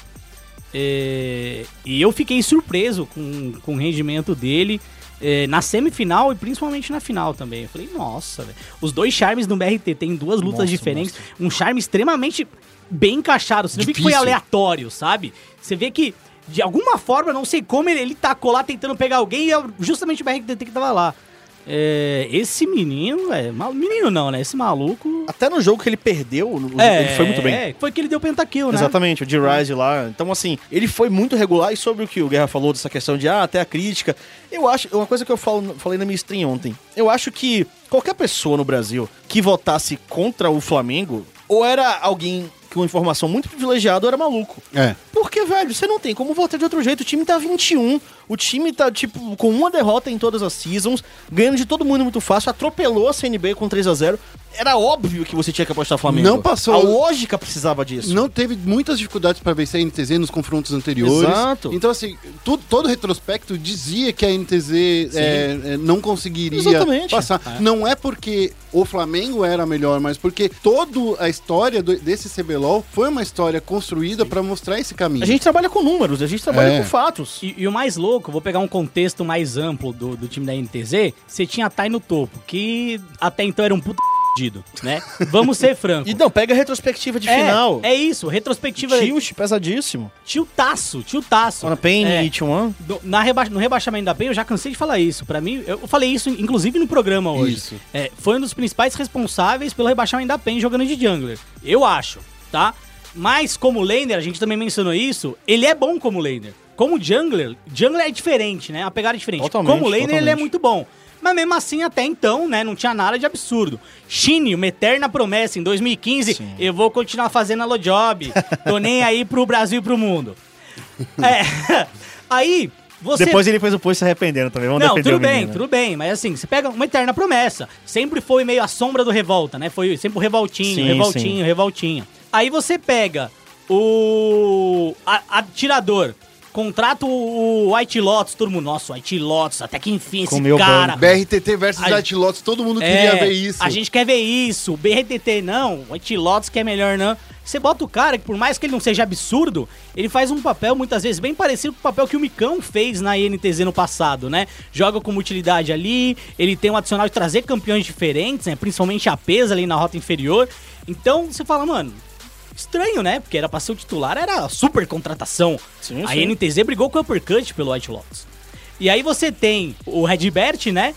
Que era INTZ, queria jogar muito com a Absolute, aí foi ali pra, pra Team One, não deu certo, voltou pra INTZ também. Então, no geral, o time inteiro ali, acho que, tirando o Envy um pouquinho, né, dessa situação, mas o time inteiro você falava, mano, esses caras nunca vai chegar lá.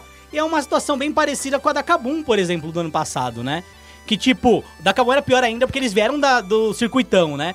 Mas esses meninos era sempre, ah, time da NTZ é, nunca vai ter nenhuma lineup igual o Exodia. Os caras nunca vão ser igual ao Exódio. Eles nunca vão chegar lá. É que eles têm um comparativo pesado também, né? É, tudo Uma das bem. melhores lineups que já tivemos no Brasil.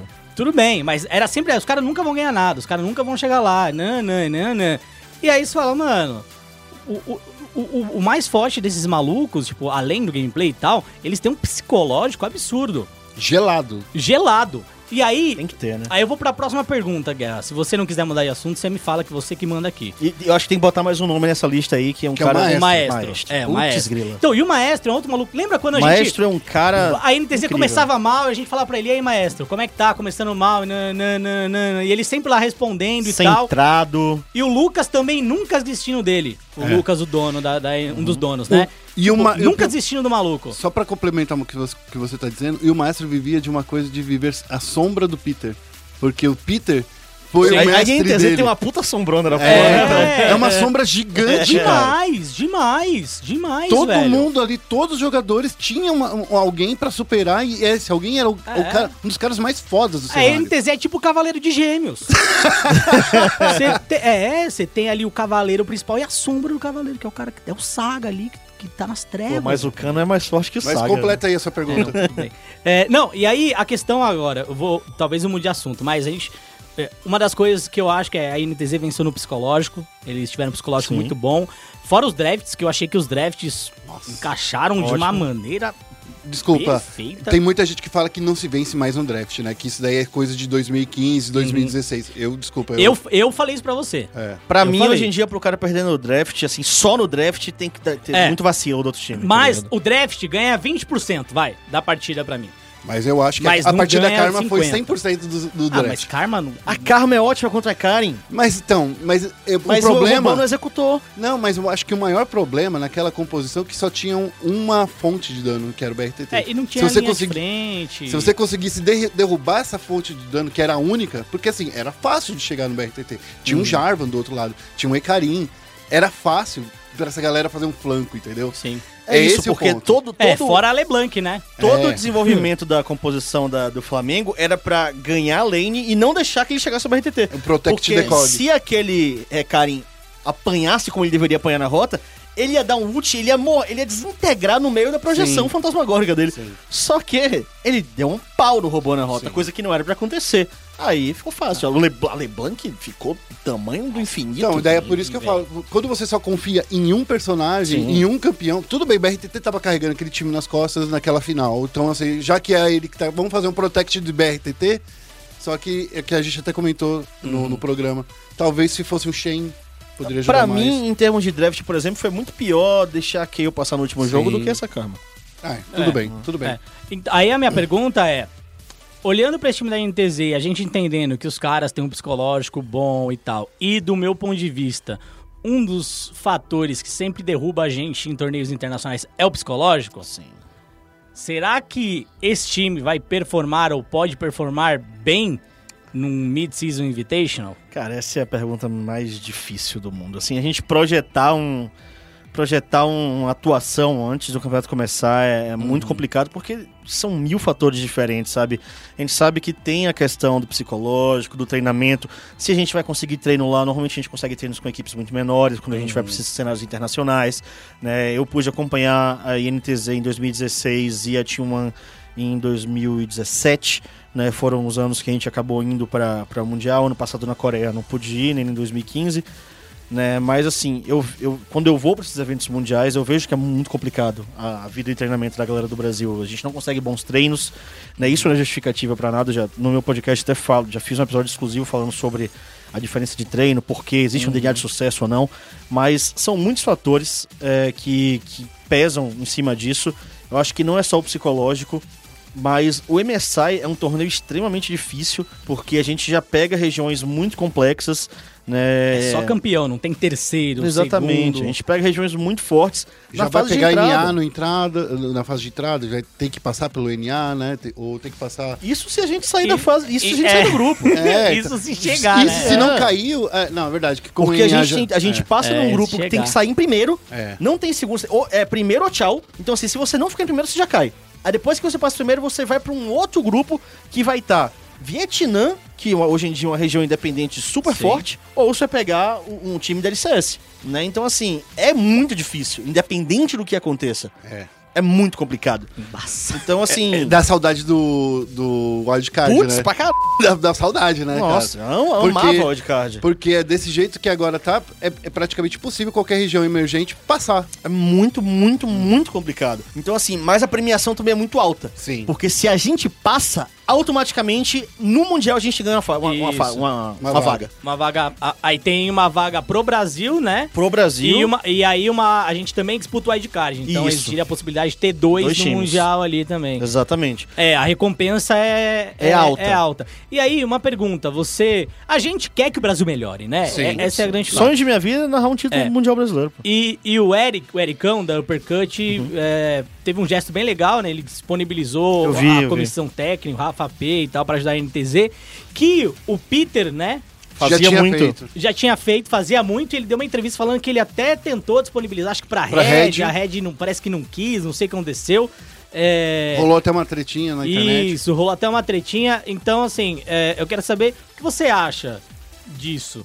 É, os times de fato precisam se unir, principalmente no Mid-Season Invitational, ou é cada um pro seu lado? É, eu, eu não tô nem aí pro Brasil. No mundo ideal, né? É óbvio que todo mundo tinha que te ajudar. Nós somos um cenário e estamos em crescimento. A gente ainda tá muito abaixo do que eu acho que todo mundo quer, que é um título mundial. Então, no cenário ideal, a gente deveria sim, todos os times se juntarem, dar força pra quem tá indo representar, ajudar, treinar, passar informação, dizer como é que é o melhor jeito. Mas a gente sabe que no esporte as coisas, infelizmente, não são assim. né? Eu vejo isso refletido nas torcidas e deve acontecer isso nos times também, pelo que a gente pouco sabe, né? Das, das equipes, não, pô, eu não quero que esse cara vá bem, porque senão esse time cresce, eu fico pra trás, é, a, minha, a minha campanha deixa de ser a melhor, ou esse cara vai tomar um, um lugar de público que pode ser meu, a audiência vai gostar mais dele, eu vou vender menos camisa, tá, tá, tá. A gente sabe que é um mercado, né? Acima de tudo, é um mercado. Essas equipes precisam ter marketing, precisam ter rentabilidade, precisam ter números para conseguir se destacar no cenário. Eu gostaria muito de ver todo mundo se unindo pra gente conseguir chegar mais longe, porque na minha cabeça, quanto mais o Brasil evolui, todo mundo ganha, sabe? É uma fatia de bolo que todo mundo come um pedaço. Sim. Ninguém vai ficar com fome, sabe? Então, se eu trago um bom resultado pra lá, então é isso, inclusive isso que eu, que eu tava comentando. Se a NTZ agora recebe apoio no Brasil inteiro e vai bem e passa, não é a NTZ que ganhou a vaga, É o é Brasil. o Brasil. Isso. Então o campeão de segundo split é que vai pegar essa vaga. Sim. Então, Não é nem a NTZ. Exato, a NTZ pode conquistar agora a melhor campanha, pá, e a NTZ, putz. Aí Sim. chega no segundo split, o time chega assim e fala, putz, agora é minha hora. O cara vai lá, treina, treina, treina, treina, treina, treina, ganha campeão. A vaga que a NTZ pegou agora é minha. Uhum. Então, assim, por isso que é muito positivo, no- ao meu, ao meu ver, todo mundo se ajudar nesses momentos de cenário internacional, porque o- a recompensa é geral, pô. E assim, a gente, eu acredito que tem uma coisa muito legal também do. Se a gente conseguir passar para a fase de grupos no MSI, que é, é meio que a gente conseguir se acalmar. Porque quando a gente foi para os mundiais do- do- nos anos anteriores, a gente passava pelo wildcard, né? Porque Sim. era um evento. De Sim. novo, eu quero reforçar isso. Muito mais fácil do que Sim, fase de nossa, entrada, velho. do que play-in de, de, de MSI, do que play-in de A mundial. gente ganhava aqui de uma galera. Do, lá, Você lembra? Kabum versus Pineapple Express? Putz, isso aí também é 2000, demais, né? 2014. 2014. Mano, lembra disso? É. Só foi fazer um, fazer um joguinho aqui nos Estados versus Unidos. KLG, moralzinha cara. Aqui, pá. PEN vs Mano. KLG em 2015. Mano, É. O bagulho era mamata. O bagulho era tranquilaço. 2016 meu a gente pegou a Dark Passage, É. foi um 3x2 que eu quase morri lá no, É, aí foi- na, já- na ópera de arame, é. É aí já começou a ficar mais difícil. É, né? Mesmo a ficar assim mais a gente embaçado. passava. E aí o que acontecia? A gente ia pro Mundial, pegava SKT, pegava É, EDG. e era da hora. É, sim, é da hora. Mesmo, mesmo perder pra esses times, é é uma experiência que enaltece o negócio. Ou quando o Revolta consegue dar, tipo, um. um, um, um Estompar um o Clear estom- Love ali, ó. É, isso era uma coisa. É, era raro. a gente ganhou da. EDG, a gente ganhou da CLG, tá É. ligado? Quando acontecia essas coisas raras, eram coisas Ah. que falava assim, a gente tava no momento melhor. Claro, porque, de novo, era muito mais fácil chegar lá. Sim. Era muito mais fácil. Agora eu acho que como não existe comparativo, não tem como mais. É. Não, nesse ano que a gente. Desculpa, que a gente ganhou da CLG, inclusive, a gente quase ganhou dois jogos Não, a gente da ganhou, Flash Wolves. Sim, a gente ganhou um da Flash É, Wolves. quase, mas quase ganhou os dois. Sim, e, e contra a Cool E contra Tigers. com o Tigers. Contra a Cool foi foi absurdo. Foi, muito, É, foi uma teamfight. Foi apertadíssimo. A gente ia passar de fase, ia ser louco o negócio, sabe? É. A gente ia virar uma região major. Sim, a gente tava um, a gente É. ficou a um jogo, a gente tava a um jogo de cogitar pedir virar Major. É, aí depois veio ali a galera da, da Rússia, né? Com É, Albus Albus Nox, Nox, nesse consegui- novo formato foi o primeiro que passou. Foi o primeiro que passou e aí fez a melhor campanha de um time wildcard no Mundial de, de League of Legends. Até então, todas as melhores campanhas de times wildcards eram do Brasil. Exato. Então aí eu vou dizer que aí começou a derrocada brasileira, né? Mas é aí que eu falo, não é uma derrocada. Talvez é que tenha ficado um nível tão mais alto que não dava mais pra, pra gente falar. Sem falar Então. que a gente teve o ano perdido, né? Que eu falo que é o ano de 2017. Que é o, o T1? Que foi a, a, a Red Canids no primeiro split e a T1 no segundo. Ah. Sim. Que eu falo que é o ano perdido porque a gente viu que o nível realmente naquele ano É, em 2016 tava complicado. foi um nível que caiu demais. Então, aí a gente vem a pergunta, Guerra. O Brasil é... É grande? É isso. É, é complicado, né? Porque foi uma coisa que eu tava comentando ao longo desse ano, inclusive, que tava todo mundo hypadaço com o Flamengo. aquele, porque sim. o Flamengo vai pra Messai e vai passar o peru em todo mundo. Eu fiquei, Gente, o nosso comparativo do Flamengo é o Brasil. Como é que é? De acordo com o Gosto Gamer, o Flamengo é o oitavo melhor time do mundo. É, exatamente. Exatamente. é. eu, não- eu ia, eu ia falar um negócio, deixa eu falar. Ah, meu parceiro.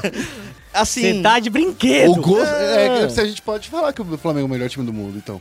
se a gente quiser. Não, falar o- é falar, então, entendeu? com- comparado com isso, o Flanalista era o melhor jogador do mundo. Porque ele era o primeiro jogador do mundo com É. pontos de ranqueadas É. na- no Challenger. É, então. É. Mas o Mandioca estompa ele direto. Tá aí. Então, assim, o Flamengo esse ano tava ah, mais comparado com o Brasil. A gente tem que ver isso tudo com o desempenho internacional. A galera, a gente sabe que o público brasileiro é basicamente 90 e poucos por cento só assistindo o CBLOL. É, a gente não, não tem um público que assiste a área internacional e a gente assiste. né? Os castes assistem, os jogadores, a gente sabe o que tem lá fora. Sim. Então os cenários também estão fortes. Né? Eu digo que o Brasil tem muito potencial pra gente sim conseguir é, ser uma região de exponente, sabe? Que a gente conseguisse uma região de colocar respeito. Faltam um trilhão de fatores. Né? É, Uma coisa que eu escuto muito de jogador é aquele negócio do field, que ah, a gente não treina com jogador de fora, por isso a gente não evolui. Sim. E aí, velho, eu já fiz, sei lá, eu já perdi a conta de quanto podcast eu fiz sobre isso, sabe? É. No meu podcast. De falar de tipo, velho, assim, então você tá dizendo pra mim que um coreano nasceu sabendo jogar melhor do que você. Por quê? Por que diabos você precisa jogar com um cara pra evoluir? Tipo, ah, porque ele é mais experiente. Mas ele não era algum ponto atrás e ele sempre foi o melhor do mundo. Tipo, sempre foi. Sim. Tipo, não existiu um período onde os Estados Unidos foi reina. Não. A Europa ganhou aquele Mundial porque não tinha Coreia e China no Exato, Mundial. exato. Se tivesse, perdia. E- então, e- assim, E o Japão, você acha que ganhou do Brasil porque eles treinam com coreano? Não. Pra mim, ganhou do Brasil porque o Brasil vacilou. Porque o Brasil jogou mal. Não tem essa de jogou com o coreano. Gente, tanto que se fosse isso fosse regra, os coreanos que vinham pra cá era pra ganhar o CBLOL e pro Mundial. A gente nunca teve um coreano representando o Brasil em Mundial. Teve o Shadin, que foi campeão mundial. Não, tô falando de LOL. Não, ele foi campeão mundial de LoL. Não por um time brasileiro. É verdade. Ele jogou na Kabum Black. Ah, mas, porra. Aí, né, ele não foi representando o Brasil. É.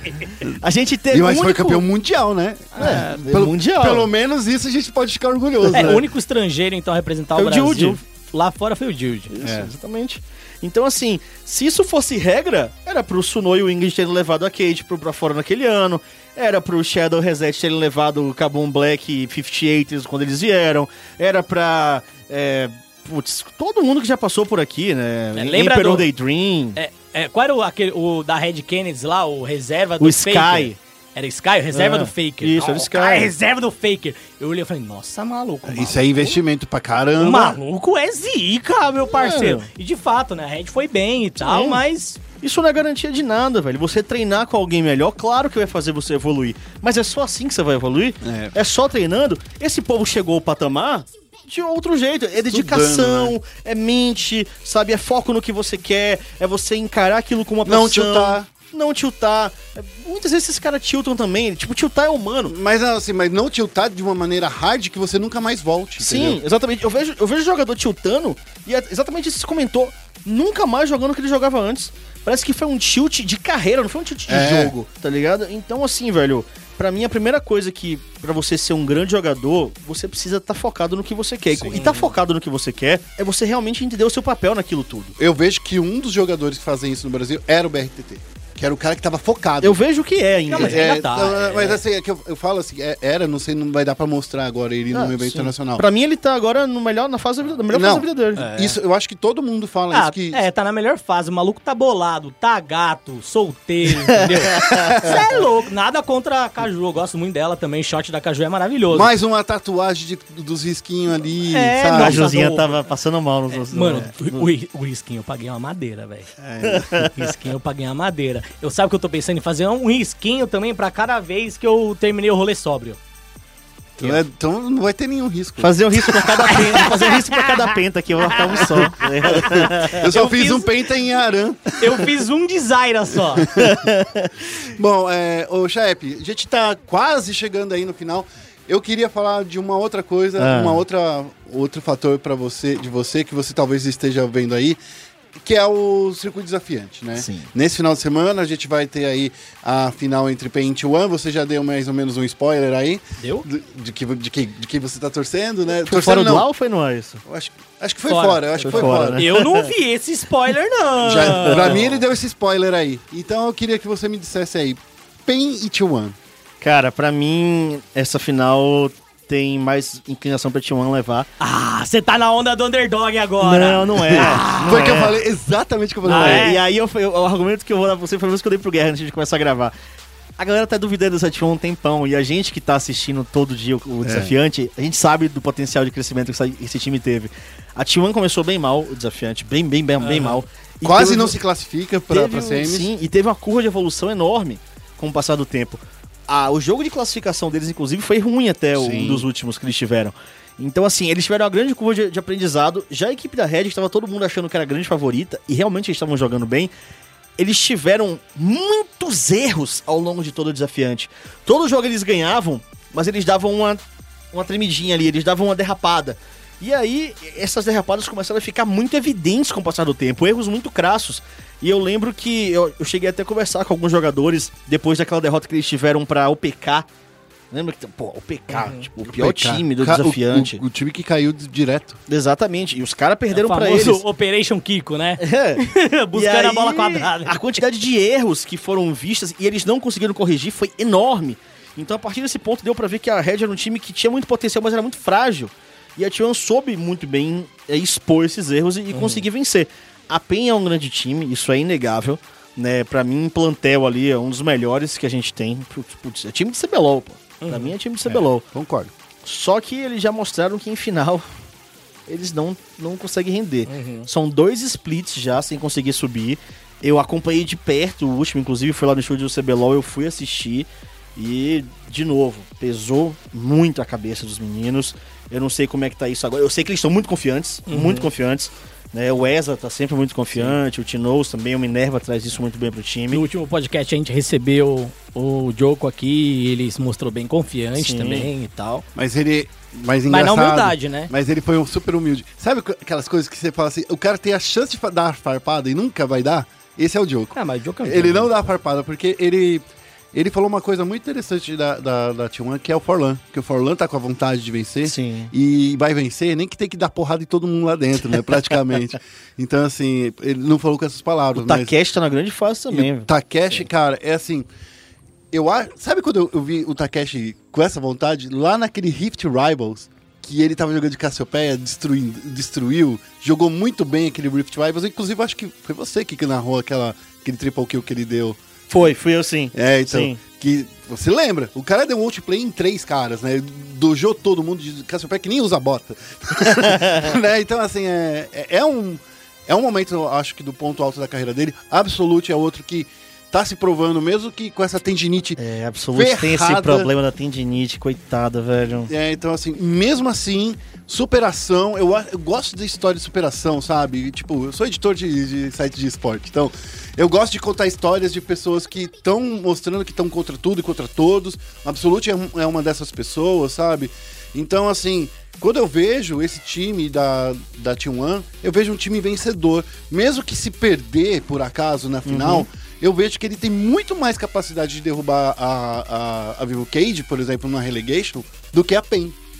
Assim, sendo bastante sincero, eu acho que quem perder dali não sobe pro CBLOL. Você acha acho que não a- sobe? É, eu acho que a Cade vai ganhar independente de quem for Hum. pro segundo lugar. Mas independente de quem vença, pra mim vai representar muito bem no CBLOL. Sabe, eu concordo com você. Os dois times, pra mim, têm um perfil muito bom, estão sendo bem treinados, estão conseguindo ali fazer o seu papel muito bem, tem muita vontade dos dois lados, grandes jogadores, né? As fases dos dois times estão muito boas. Então quem passar vai estar merecendo demais, mas na minha opinião, o segundo lugar não vai pro CBLOL. Você não acha que não vai? Porque vai vir tiltado. Não, eu acho que não tem nível mesmo. Você acha que Eu não acho- tem nível? É. Ah, é que eu não Tá, sei. então se você falou que o a Team One ganha, tecnicamente você tá dizendo que a PEN não tem nível, então, pra subir. Quant- é, quantos times do CBLOL hoje em dia, não? Então, tá bom. É. É uma boa, é uma boa explicação. É. É, uma boa, um bom ponto de vista. Mas é que ainda acho que a, a Vivo Cage ela tá num momento mais fragilizado do que o cara que veio do segundo lugar. Não, eu- pra mim não tem nenhum fator emocional nisso. É. Eu tô pesando só... Só nível de jogador. Só clique. Ah, É, entendi. Exatamente. Beleza. Chaep, antes da gente encerrar o programa, Ah. eu queria fazer aqui a joint venture. Opa! É, que, que, tipo assim, fazer aquele merchan, aquele, aquela humildade e, e parceria, porque assim, eu já participei lá do Podcaster, que é o podcast. A gente foi falar sobre jornalismo de esportes, eu acho que precisa de uma nova edição, inclusive. É mesmo? Vamos Eu fazer acho então. que precisa de uma nova edição, trazer um, tem, tem uns nomes aí legais aí do cenário. Fazer uma Jo- profissão esporte 2.0. Exatamente. Já sugere aí, então quem? É, ó, eu acho que, de novo, você pode chamar o, o Jodar de novo, porque ele Uhum. tá agora numa outra fase, mas tem o O'Hara também lá da Globo, que é um cara muito bom, muito, sim. Ah, chama esse maluco é mó né? japonês Eu chamei o. Félix, ele, não- ele não quis ir, disse que era pra chamar você. Então, Não, é porque ele Não. falou que ele não é jornalista. Eu Não. lembro, eu lembro, eu lembro, eu lembro, relaxa. Porra, eu, sou- eu, a galera não. A galera acha que eu sou cuzão. Mas eu sou um dos Acha? malucos mais humildes aqui. é verdade. quando, eu- quando é um bagulho, ah, não, eu falo, mano, não é pra mim esse bagulho, velho. Eu falo, não sou eu que você quer falando Não, mas é verdade, é verdade. Ele falou isso, mano. Eu, eu falei, não sou eu. é- é- fala com o Guerra. O Guerra é, é o cara que você quer falando disso. Não, era pra ter os dois, mas aí eu acho que você também cedeu o lugar pra um É, cara, claro, outro jornalista, pra, eu, tem eu, tudo a eu ver. cedo lugares várias vezes, velho. Beleza. Eu sou um maluco Um tranquilo, velho. Pode chamar o Rock, que é o cara O que Rock, trabalhou Rock, aqui. não, Eu é tô outro- dando é só outro os, os anos maluco. que passaram da SPN, que, que é os caras que eu confio muito. É, Mas- outro. A papo de, faz um papo de manager, chama o Dado também da PEN, que trabalhou aqui. Só ESPN. Foi A estagiário. aqui SPN, a SPN tá, tá incutida em todos os, os sites e, e- É, é um plano de dominação global. Tem na BBL também, Tem que na gente BBL. foi estagiário nosso. Cara, é sério, se você for ver a SPN aqui, ó, fazendo história. Fazer um podcast de ESPN convida. Mas enfim, Mas é conta bom, aí. né? Conta aí do podcaster é, que mudou de formato agora, né? Tá com, tá com a Taiga, tem um elenco fixo. Conta aí. Exatamente. Então, é o segundo ano do projeto já, eu sempre quis fazer algum conteúdo mais aprofundado, conteúdo mais sério. Assim, eu acho que comédia é um, é um desafio monstruoso que eu não sei fazer, sabe? Eu nunca, nunca foi o meu perfil fazer comédia. Eu acho que quem consegue fazer é um gênio, Muito obrigado. né? Porque... Ele é um alívio cômico, você percebeu, É, né? ele é o alívio cômico no programa, né? Que isso, tá menos. Tá men- até. Chutei aqui, tá menosprezando a minha Não, tô- integridade, minha inteligência, minha virilidade. Ressaltando sua qualidade. E assim, é, comédia é uma parada muito complicada que eu nunca consegui fazer, eu admiro muito quem faz, mas eu, eu sou um cara que eu sempre quis fazer conteúdo de informação, sabe? Sempre quis. Você é advogado. É, talvez tenha um pouco desse, desse, dessa herança. Né, eu comecei testando várias coisas, eu fiz o Pistológico, que foi um programa de YouTube. Eu gostava. O Pistológico virou o Eu, podcast. eu sei, mas eu gostava do pistológico. Não, é tanto que eu tô pensando em voltar a fazer o Pistológico, uma edição pocket pra uns projetos que eu tenho de Patreon aí, pra galera que assinar o podcast, vai receber um, um episódio extra todo mês, que vai ser um formato parecido com o Maneiro. Pistológico. Ó, merchanzão São- comendo solto É, mesmo, parceiro. Tá, Ah, eu tô não- falando, eu tô fazendo aqui uma joint venture. Eu vou querer 10%. Então são planos, mas assim, eu comecei com o Pistológico, aí eu interrompi, aí eu vim com o True Damage, que já era uma proposta mais parecida com o podcast, que era trazer uma pessoa só pra uma conversa de uma hora, foi só o Writer que passou, foi o Svevo, foi o PH e foi o Caco, se eu não me engano. Né? Aí depois eu parei também, porque eu não tava achando o formato que eu queria. Sabe? Até que, assim, eu, eu queria fazer podcast há muito tempo, só que eu queria fazer podcast com amigos, sabe? Só que os meninos são sempre muito ocupados. Né? O Tichinha tem as streams dele tem um canal de YouTube. O Toboco também tem as streams dele. O Melão tem o Sem Dodge, acabou, quer dizer, acabou o Sem Dodge, tem o Leite Game Show e tem também as streams. Melão não faz nada, velho. o melão. Só melão, brinca de eu, cachorro. Eu concordo, eu concordo com você. Só que o Melão é o cara que, assim, ele não tem nada pra fazer hoje. Nada. Aí ele tem, tipo, que amarrar o saco de lixo e colocar fora de casa e falar: Meu dia hoje está É, apocalíptico! tá é muito isso. cheio! É isso. melão é isso, velho. Ele acorda, ele acorda, ele abre a stream às 10 da manhã. O que ele tem de baixinho, ele tem de. Exagerado. Exagerado. ele faz 10 da manhã, aí o que, que ele faz? Toma um café, fecha a stream ao meio-dia, né? Tá lá na MD5 do Platina há 10 Que anos já. Aí sai pra passear com o Nelson. Ó, Nelson! Passei, pega o skatinho dele, deixa o Nelson passear Sim, com ele. não quer dar um passo. Porque é o que acontece. É, isso é a verdadeira realidade. Ele sobe no skatinho e o Nelson passeia ele. O Melão nunca mais vai Entendeu? querer vir nesse E o programa. Nelson passeia ele. Aí ele volta exausto. Nossa, tô exausto aqui. Aí ele abre, vou fazer o Late Game Show. Aí começa o Late Game Show e o Dudu conduz o Late Game Show. Exatamente! O Melão, ele é muito folgado, só que ele passa a ideia que ele tá trabalhando pra caralho. É, É. é um absurdo. É um Então. absurdo o que esse anão faz com as pessoas. Então, assim, não, não tinha. Eu fui chamando, só que todo mundo era muito cheio de coisa. Até que eu falei, velho, eu vou fazer esse podcast nem que seja sozinho. E aí comecei o podcast era ano passado. E era sempre eu e três convidados aleatórios. Dependendo do tema, eu chamava uma galera. Então, ah, vou falar sobre isso, vem vocês três. Vou chamar sobre isso, vem vocês seis, vem vocês quatro. E foi assim, só que aí, ao passar do tempo, foi ficando muito difícil de manter a periodicidade, porque quando você depende de três pessoas diferentes, Sim. pode dar merda. Então, várias vezes dava e eu não tinha uma edição pra aquela semana. Então eu vou falar, deixar aqui já me auto-intitular. Na próxima vez eu fico vendo, eu tô no seu servidor até hoje. Eu vejo todo mundo entrando e assim: olha, vai ter isso aqui no, no, no podcast. Eu, já tô- eu- eu- eu tenho spoiler, porque eu, não- eu nunca pedi pra sair, nem ele nem me expulsou. Não, mas é pra ficar lá mesmo. Daí eu fico olhando assim, hum, nesse programa dessa semana vai ter, ó, vai ter esse cara aqui, vai ter esse cara aqui. Pois Ah, é. O maluco é muito eu- espião, né? Eu sou, Jornalista, é. Jornalista. Eu, eu- eu- e assim, vamos combinar. Eu adoro ver o programa. O Prieto é um cara muito legal. Nem conhecia ele, trabalha lá na Seven Kings. É, um dos donos eu, da Seven Kings. Vou te falar, eu sou muito stalker. Eu gosto mesmo. E eu compartilho de verdade. Verdade. Guerra compartilha sempre. Dá É. força monstruosa. Eu, é assim, que eu sou um cara que também que quando começou a fazer podcast aqui no Brasil, foi em 2008. E quando eu comecei a fazer podcast naquela época, não tinha ninguém que ouvia podcast. Nem só ouvia o Jovem Nerd. Exatamente. Vai, E- fa- fala. Era o quê? Era o quê? Quando você Era mato. Era mato. Era Devia uma- ter no máximo o Jovem Nerd e o Rapadura. É, era eu e o Gazanzeta aqui, que faz hoje em dia o Papo Torto com o PC Siqueira Sim. e tal. Era nós que fazíamos os podcasts das revistas de videogame. Porque a revista tinha que entrar de alguma forma no meio digital. Então a gente fazia podcast desse jeito. E quando eu vejo você fazendo seu programa, me lembra muito daquela época. Porque você, porra, ele tá fazendo e tá lutando pra fazer. E é muito bom. Acabou de falar que seu ajuda. programa tem um Não. formato de 10 anos atrás. Não, né? Não, o, meu, o meu formato Que é uma cópia do, do, do, do Jovem Nerd. É. É Que da- esse daí é datado. Guerra, não dá pra você insultar os Não tô, convidados. não, assim. não tô insultando, não. Eu tô enaltecendo a qualidade do é programa. E assim, sou eu que faço tudo no podcast, sabe? Eu edito, eu gravo, eu procuro a trilha, coisa e tal, faço a vírgula sonora, faço tudo direitinho. O Prieto, ah, vou, che- vou chegar lá. Então, assim, aí a gente começou a fazer esse, pod- a fazer esse podcast em 2018. Só que teve esses problemas de eu não conseguia lançar toda semana porque não tinha convidado, alguém furava em cima da hora, não dava. Até que virou o ano, eu falei, velho, eu preciso de um elenco fixo. Não dá pra ficar dependendo de muita gente. Aí eu falei, quem é que acho que pode me dar uma força? O Prieto já tava me dando uma força desde 2018, porque ele fazia as artes do programa. E foi assim que a gente se conheceu. Eu procurando um cara pra fazer as artes, ele me tweetou. E aí eu falei com ele e a gente começou a virar amigo. Hoje em dia ele é meu melhor amigo, tá ligado? Então, a gente tipo, se fala muito pra ele, é praticamente um sócio do podcast.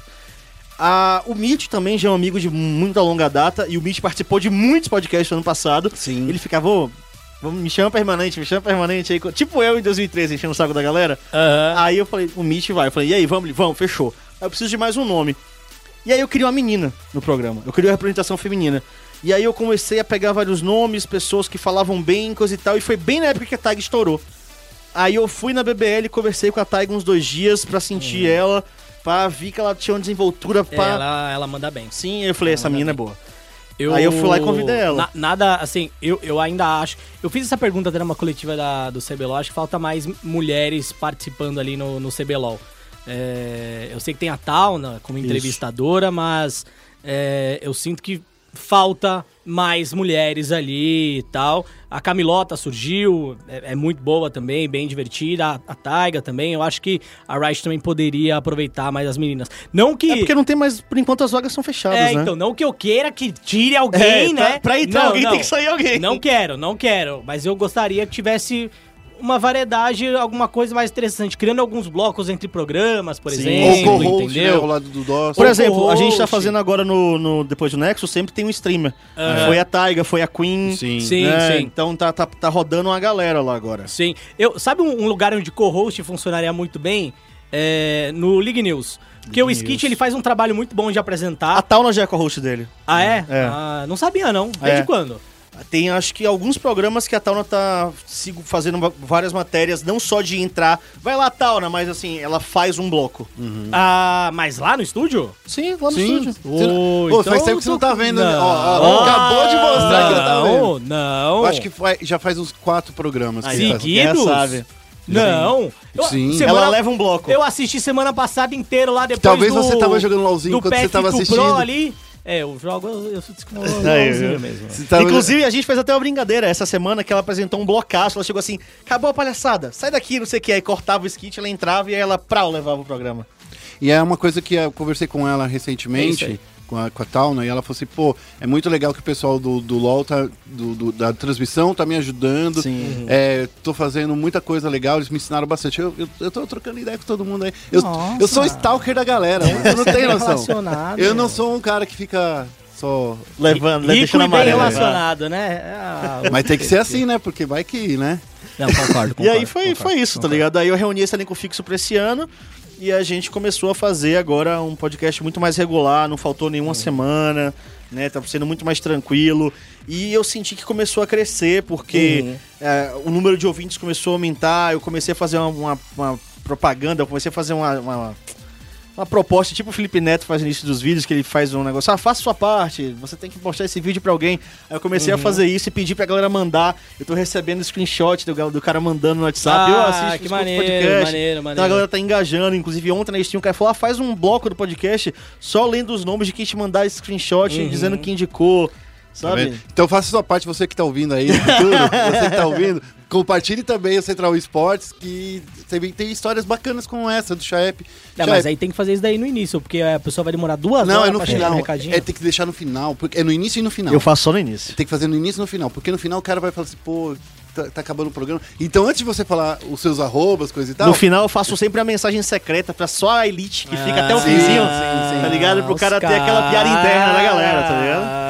Ah. digamos assim, aos bloppers do, do programa. É. Poppers. Só sabe quem ouvir até o final, o cara é raiz, Não, tá ligado? É tipo, é tipo Marvel, que todo filme da Marvel não tem um extra Isso, é tipo isso. Então, Vocês Você assistiu o programa, mas se você velho. vai até o final, você, é, você tem uma piada Como o interna. esporte ficou tão nerdão assim, hein? É- Não possível, é assim. Nasceu. Já nasceu assim. Vocês gostam de anime, eu gosto de super-heróis. Eu gosto Então- dos dois. Então, assim, é, Eu não gosto de anime. você ama. Cara, amo. então. eu sou, eu sou um som, eu não sei como é que eu posso ser mais nerd assim. Não sei. Mas eu não gosto de super-herói, não. é, então. sou apaixonado. Esse. Qual é o nome desse Vingadores aí agora? Ultimato. Agora é o Endgame. É, esse É. aí eu não vou assistir, não. Três horas de filme, meu parceiro. Não, os Seus Anéis tem três horas também, cada um. É, eu tive que usar a fralda geriátrica pra assistir aquele filme, porque eu não podia levantar pra ir no banheiro. Na primeira, na, na primeira semana parava. É, não, quando eu fui assistir não parava, No não. 1, na primeira semana de exibição do 1 parava. Metade verdade. do filme ele parava, deixava no Não, banheiro e o meu voltava. não parava, não. É. Fiquei segurando a bexiga duas horas e 40. Bom, a gente vai terminando o programa aqui, Chefe. Ah. Como as pessoas encontram você na internet? Bom, né? Você não precisa falar, o cara é um monstro. Que Tem isso, não precisa sim. 10 milhões de Aumentar os seguidores. números. Então no, no Twitter é, se você procurar Shep, S-C-H-E-P-P-I, você me encontra lá. No Instagram é T de Tássio, que é meu primeiro nome, e depois o Shep, é T Shep. E também no Facebook é Shep TV, tô fazendo inclusive minhas streams por lá agora, facebook.gg barra Shep TV e podcaster.net também tá no Spotify, agregadores aí de podcast, é só você procurar. É isso aí, Félix. Fala aí os recadinhos dessa semana aí. Ó, recadinho, eu já falei semana passada, mas eu vou falar agora de novo pra fixar na sua memória, tá? É, pra você que gosta de NFL, sabe que a gente tá aí na barrigada, né? Shape curte. A gente tá na barrigada, ou seja, é, a gente tá numa off-season, certo? Barriga. Off-season, é, que é aquela... Off-season não tem temporada da NFL. Tem Madden. Mas tem Madden. É isso. Tem Madden aqui nos canais ESPN. toda segunda-feira você acompanha o Road to Madden Ball, certo? Que é o caminho aí que todo mundo tá fazendo pra chegar de fato no Madden Ball. E nesse fim de semana tem o Last Chance Qualify, certo? Que aí quem não conseguiu se classificar pro Madden Ball ainda vai jogar o Last Chance no domingo, tá bom? Domingueira da Harmonia, dia 21, ok? Narração de Petar Neto e comentários de Anthony Curti, certo? E aí, no draft da, da NFL, que é lá em maio, Isso. vai ter o Madden Ball. O Madden Ball acontece junto com o draft da NFL. É isso aí. Bom, eu fico aqui também, falo pra seguir o Fe- o Félix, o Shep. E Não, me segue seguir não, também. mano. Me segue não. Me se- Não me segue não, porque assim, é... É zica. É, não, mano, ô, segue não, velho. Segue Tá não, bom. segue não. Eu tô fazendo aquela psicologia Reversa. reversa. É, pra- também pra seguir o SPN Esportes BR, né? Tanto no Facebook quanto no Twitter, é SPN Esportes BR. É, e seguir o Guerra, né? Porque. O arroba Guerra. O, o homem que tem guerra no Twitter não quer guerra, não com, quer guerra ninguém, com ninguém. É, Entendeu? Eu sou o cara da paz. Ele é da paz. eu sempre faço essa piadinha. Bom, é, vou terminar dizendo aqui o nosso slogan, Félix. é o nosso slogan, né? Você gosta de esporte e esporte? Parabéns. Tem que gostar de esporte mesmo. Isso aí. Porque a vida precisa de esporte.